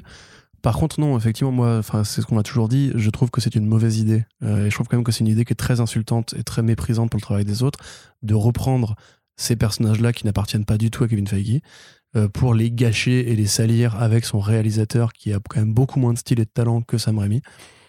Mais c'est mon avis. Voilà, je veux pas l'imposer aux autres. Si vous êtes content, parce que j'ai vu aussi, par contre, un, c'est un truc qui m'a énervé. Tiens, je vais m'énerver moi aussi. Ah, voilà, c'est ça qu'on veut. Euh, les gens qui tweetaient en mode euh, waouh, mais je, les, gens qui vous avez un avis super analytique sur un truc qui au départ, bah euh, on s'en fout, tu vois, c'est que du super héros. Et moi, honnêtement, bah, j'ai 12 ans dans ma tête quand je vois ça et je suis super content, etc. Vraiment des gens qui ont tweeté ça. Et je comprends, hein, effectivement, et tout le monde ne prend pas ça aussi au sérieux que nous. Il y a beaucoup de gens pour qui c'est pas important. Les super-héros, c'est juste des trucs de gosses et des passions d'enfants. Et donc, quand ils revoient Alfred Molina, ils sont en mode genre, ouais, trop bien, etc. Au lieu, en fait, de voir simplement le danger euh, inhérent au fait de capitaliser toujours sur la nostalgie, de jamais créer de trucs nouveaux, et au final, on nous a volé une trilogie Spider-Man à faire de la merde. Enfin, grosso modo, les trois films Spider-Man, je pense que jamais ils tiennent la comparaison avec les films de l'époque. Et la raison pour laquelle ces films-là, à l'époque, ont compté, c'est parce qu'ils n'étaient pas faits juste pour brosser le fan dans le sens du poil. Ils n'étaient pas faits juste pour le shock value d'une scène à la Mephisto. Ils étaient faits parce qu'on était fan de Spider-Man à l'époque et que les gens qui ont fait ces films-là savaient comment bien rendre ces personnages-là. Et c'est pour ça qu'ils sont cultes aujourd'hui. Montrer Alfred Molina pour le montrer, ça n'a aucun intérêt. C'est pour ça qu'on râle. C'est pour ça qu'on gueule. Et parce que justement, si on prend pas ces produits, parce que non, c'est des produits, au sérieux, ce sera toujours que des produits qu'on aura digérés en deux heures et qu'on aura déjà oublié au moment de rentrer de la salle de cinéma. Donc, merde aux gens qui, qui pensent qu'il faut pas prendre le cinéma de super-héros au sérieux. Il faut prendre en général tout ce qu'on aime au sérieux. Sinon, on finit par nous vendre de la merde en nous disant Mais t'aimes bien ça, t'as vu? C'est de la merde, mais t'aimes bien, t'as vu? C'est de la merde que, que- tu aimes bien. T'as envie de la consommer, cette merde. Eh ben non, il faut pas qu'on ait envie de la consommer. Ouvre la donc- bouche. Si le film Spider-Man 3, il est mauvais, il sera mauvais, même je suis si sûr. il vous fout les chills de fanboy. Je suis sûr, il va être C'est comme ça. C'est juste, c'est la vie, tu vois. C'est euh, le, le film, le film pardon, Split de euh, Night Shyamalan. Ouais, c'est la suite d'Incassable. J'adore Incassable. Vraiment, c'est un de mes films de super, de super-héros préférés. Mais s'il est pas bien, le film. Et j'ai pas besoin juste qu'on me refasse des répliques du 1 en mode genre, t'as vu, c'était bien à l'époque. Mais on s'en fout, bordel. Consommez l'art comme de l'art et pas comme euh, un, bonbon qui vous rappelle le goût du poulet de votre maman quand vous étiez gamin, quoi. Enfin, c'est ça qui est terrible. C'est ça qui est terrible. Après, moi, la seule question que je me posais quand même par rapport à ce que la bande-annonce nous passe, que oh, c'est vrai qu'on était quand même parti sur un truc sur genre, ils, ils vont faire un trip dans le multivers, alors que là, j'ai quand même plus l'impression que c'est une confluence de réalité.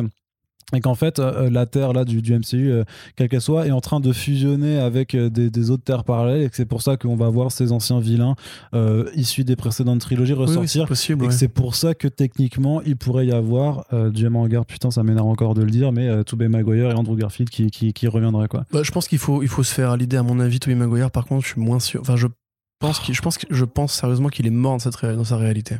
À mon avis. Andrew Garfield, je sais pas. Mais on sait aussi qu'il y avait Deborah Hannwall euh, de la série Daredevil. Ah bah, Il y a beaucoup de Mais spéculations aussi. Non, non, parce que justement, que Matt pareil, Murdock prend la défense de. euh, Enfin, qu'on on apercevrait Matt Murdock dans la bande-annonce parce qu'il y a un mec en chemise avec une montre et des lunettes et que forcément il y a que Matt Murdock sur Terre qui qui a, une, chemise, une montre et des lunettes. Oui, Alors que le profil, d'ailleurs, c'est le Splinter qui avait tweeté, on dirait Macron. Maintenant, j'aurais pu avoir autre chose que Macron quand je vois le trailer. Moi, je pense que si je vais aller mettre euh, une chemise et des lunettes, tu me prendras pour Matt Murdock. Bah, ça, c'est très probable. Mm. D'ailleurs, tu pourrais peut-être justement avoir plus de swag comme ça. Tu voulais du charisme, voilà, c'est facile. chemise, lunettes, Matt Murdock, il hop. suffisait de. D'accord. T'as vu Non, mais grosso modo, voilà, si- s'il y a effectivement. euh, je- Enfin, on sait que Marvel Studios ouvre les portes du multivers. On sait que quel meilleur moyen de faire ça que comme pour Spider-Verse, c'est-à-dire de faire référence à d'autres films antérieurs pour justement euh, faire accepter plus facilement l'idée aux gens. On sait que Doctor Strange 2 s'appellera The Multiverse of Madness, le multivers de la folie. Et donc, dans la continuité de Loki, dans la continuité justement de WandaVision, etc. Le, premier film d'horreur de Marvel Studios. qui voilà va a priori devenir un truc qui en plus comme je l'ai dit par rapport à Loki est la nouvelle ligne de fuite euh, Ouais. probablement vers un crossover ou vers un film qui sera déterminant avec une guerre de multivers avec Kang probablement etc Mm, mm, mm. Euh, ça me paraît assez logique que ça vienne un, un narratif fluide dans, dans l'avenir. Or tu peux pas faire ça avec Thor tu peux pas faire ça avec les gardiens parce qu'il n'y a pas de film précédent auquel on peut faire référence. Donc tu prends Spider-Man parce que c'est facile. Et parce que justement il y a One More Day qui permet de justifier un reboot de réalité. T'imagines, tu fais One More Day au bout du troisième film quand même. Oui, oui, mais tu fais One More Day euh, en te passant complètement du run de Straz, de tout ce qui a été posé depuis, de, du, du statut adulte de Peter. Donc tu fais un One More Day dans Ultimate Spider-Man quand même. Ouais, c'est ça. hein. C'est- C'est Au incroyable. bout du sixième numéro. C'est ça. mais non, mais bon, moi, moi, personnellement, c'est c'est pas que j'ai du mal à me hyper, c'est que j'ai pas envie en fait de me hyper. Euh, parce que je sais qu'ils vont me gâcher en fait un truc qui, qui me tient à cœur en fait, qui est justement One Moment in Time, qui est un, un arc qui est assez déchirant justement, qui est le- donc pour ceux qui n'ont pas lu, hein, le premier arc qui prend vraiment euh, au premier plan les conséquences de One More Day, avec justement cette scène où Peter Parker demande à Doctor Strange un service qui est exactement la scène qu'on voit en beaucoup plus rigolo, en beaucoup plus gaguesque, parce que c'est Marvel Studios. Et que c'est quand même super cool, parce que Doctor Strange a quand même sa cape sur euh, une parka euh, Woody euh, incroyable. Ça, c'est rigolo, tu vois, ça, me fait rire, ça, par exemple. Mais derrière, je me demande aussi, je suis désolé, hein, tu vas hurler, est-ce que c'est pas Mephisto? Est-ce que c'est pas un Trix Est-ce que c'est pas Diablo Est-ce que c'est pas Nightmare Est-ce que Doctor Strange est pas en train de manipuler Peter Parker? Tu vois, c'est des questions qu'il faut se poser maintenant parce que moi vraiment j'y croyais pas au fait qu'il y aurait euh, Maguire et Garfield. Il a pas- Ils sont en train de me poser Corentin, la question est-ce que t'as eu pas t'as pas eu tort, tu vois? Corentin, allonge-toi. On va faire une séance de psychanalyse. Je vais te dire, le Mephisto du MCU n'existe pas. Il ne peut pas t'approcher, il ne peut pas te faire de Non mais j'ai pas D'accord peur, je, je Il pense. n'y a pas de Mephisto Non, mais dans le écoute-moi, MCU. écoute-moi, écoute-moi. C'est que c'est quoi le scénario de ce film Il n'y a pas de Mephisto. C'est quoi parce que est-ce que vraiment Doctor Strange va C'est littéralement la ce qui est montré. Mais non, c'est littéralement le sort, il y a une couille. Et Il du peut coup, pas être aussi con quand mais, même. mais si Oh. Mais si, C'est- enfin mais Qu'est-ce que ça va raconter alors? Bah, et après, il répare leurs conneries, c'est tout. Et, en- et, et, et, pendant qu'il répare ses conneries, et ben, il va apprendre qu'en fait, c'est pas grave si les gens connaissent Oui, ton voilà. identité, parce que ce qui compte, c'est le vrai toi en toi-même qui est toi, tu vois, et tes amis, et c'est vachement important, et la famille, moi, comme ça. Et après, ça va faire, ah, super, c'est vraiment, ça sort en décembre, parfait film de Noël. Et ensuite, on va vendre des jouets Spider-Man à mettre sous les sapins, et c'est parfait. Voilà, c'est ça ce qui va se passer. Bah du coup j'ai pas envie de me hyper. en fait. Bah non. Voilà. Mais calme-toi, putain. Personne n'a envie de swiper pour ce film de merde, là, putain. Non, mais Venom 2, ça a l'air bien. Je, je préfère, je crois que je préfère, je crois que je préfère vraiment, vraiment, vraiment, dans l'intention, je préfère Venom 2 que, que ce truc, parce qu'au moins Venom 2, c'est parti de, on a fait un film de merde, vas-y, on fait la suite. Alors que ça, c'est parti de, on a fait des films potables, on a vu un film d'animation qui était super cool, on a vu des branleurs sur Facebook partager des posters de fan art dégueulasses, on s'est dit, eh, si on faisait ça en film, c'est vraiment, je pense que l'int- l'intention, elle est elle, est- elle est, elle est pire en fait du côté de, de No Way Home, à mon avis, qui n'engage que moi. Oui. Mais je trouve que c'est beaucoup plus noble juste de dire on va de, de partir de son propre projet nul et de continuer à faire une suite nulle plutôt que d'avoir un potentiel Et en même temps, un potentiel quand j'ai critiqué et- le et- Infinite ça. Earths de la CW, tu m'as répondu c'est généreux. ouais Et bah, je te dis répondre à la même chose. non ça, non parce que ça marche pas du tout pareil parce si, que- c'est super généreux. mais mec. non, tu mais- fais un que- crossover avec mais- des films qui ont 20 ans. mais Cry- mais non mais mais, Te faire chier. parce que Crysis c'est une blague non non mais parce que Crysis c'est vrai que c'est une blague méta mais parce que Crysis dans l'univers en réunissant les cinq séries de la CW ça avait un sens parce qu'il y avait effectivement et parce qu'ils avaient développé le multivers depuis trois ans donc il y avait un il y avait un intérêt scénaristique c'est pas c'est pas comme si au bout de une saison de Arrow et Flash paf on te fait Crysis tu vois parce que là ça aurait été effectivement la même chose là il y avait il y avait un sens scénaristique ça avait été quand même développé sur plusieurs longs termes ils avaient introduit les différentes terres les concepts les concepts justement ils ont pris le temps d'introduire tous ces toutes ces idées de multivers donc ils y sont pas allés euh, c'est quand même au bout de six ans de, de, de séries Vous consécutives verriez les yeux que qu'ils ont, Arnaud ont fait ça. mais non mais c'est pour a ça mais, très énervé. mais parce que Crysis est légitime dans, dans, dans sa construction No Way Home ne l'est pas je Je suis te dis, moi, ce désolé qui m'énerve, non c'est que c'est encore un voyage initiatique de Peter Parker qui a Ah, oui, rien oui, oui, c'est ça c'est le mec qui fait du surplace hein. euh, qui a toujours besoin d'une- qu'une figure paternelle en, en barbichette lui explique la vie. Là, en l'occurrence, en plus, le Docteur, pardon, je vais vraiment le dire tel quel. Le Docteur Strange de l'univers Marvel Studios, c'est un personnage de merde qui est calqué sur Tony Stark, sauf qu'il fait de la magie ou de faire bouger des hologrammes. C'est exactement le même personnage, c'est le même personnage, c'est le même personnage, c'est le même personnage. Et Doctor Strange 1, c'est un remake d'Iron Man 1 avec de la magie, ça n'a aucun intérêt. Que là, pour le coup, c'est vraiment la même chose, c'est encore une fois, et je suis sûr qu'à la fin, si tant est que ça finisse comme ça, il revient dans sa réalité, il a rien réécrit, et limite, Strange l'aurait manipulé pour lui montrer qu'en fait, il faut pas qu'il qu'il essaye de fuir ses responsabilités. C'est un peu comme les épisodes Ah, bizarres ouais. des Simpsons, en mode genre, à quoi le monde aurait ressemblé? Mais tiens, je vais te montrer, t'as vu, c'était nul avant sans toi. et à la fin il y a Tom Holland qui fait ah aujourd'hui j'ai appris une Mais c'est ça, leçon j'ai appris un truc aujourd'hui. c'est ça c'est Et après, en fait, je suis sûr qu'ils vont, ils vont dire à la fin, ouais, mais Tony Stark, on savait que c'était Iron Man, ça l'a pas empêché. Et du coup, il va dire, ouais, et comme moi, je suis Tony Stark Junior, eh ben, je vais faire pareil. faire une conférence de aviser- presse et voilà, je suis euh, Spider-Man. Enfin, Bah, du coup, ça marche pas parce qu'il a déjà été outé, donc ça marche pas. Il pourra pas faire la conférence de presse. Euh. aura la réplique en face cam en mode je suis Spider-Man, tu vois. En mode maintenant, je vais pas me cacher. Et pareil, c'est pareil, le, le costume tech Ah, de, oui. de Stark Industries, là. Ouais, le, le truc À la limite, le premier, parce qu'il était quand même en tissu. Pourquoi pas, mais cette espèce de, de, de gadget qu'ils ont pour toujours lui faire enlever son masque. c'est les nanotechnologies. Non, mais ça, c'est horrible en fait. Comment tu veux que ton univers soit crédible maintenant, quoi? Je veux dire, déjà, Black Panther, moi, ça me, fait- ça me faisait chier. Parce que j'aime bien le côté tissu du Black Panther. Là, pour le coup, euh, c'est ridicule, quoi. Enfin, le mec, il est en, il est en métal particulière. Enfin, En et en plus, dans le trailer, mais combien de fois on le voit sans son putain de masque? C'est un problème qu'ils ont sur la, saga de Tom Holland, c'est qu'ils ils ne veulent pas le montrer avec son masque. Sur les affiches, il a pas son masque. Dès qu'il arrive, euh, après dans le plan de Endgame, il se pose, il enlève son masque. Mm.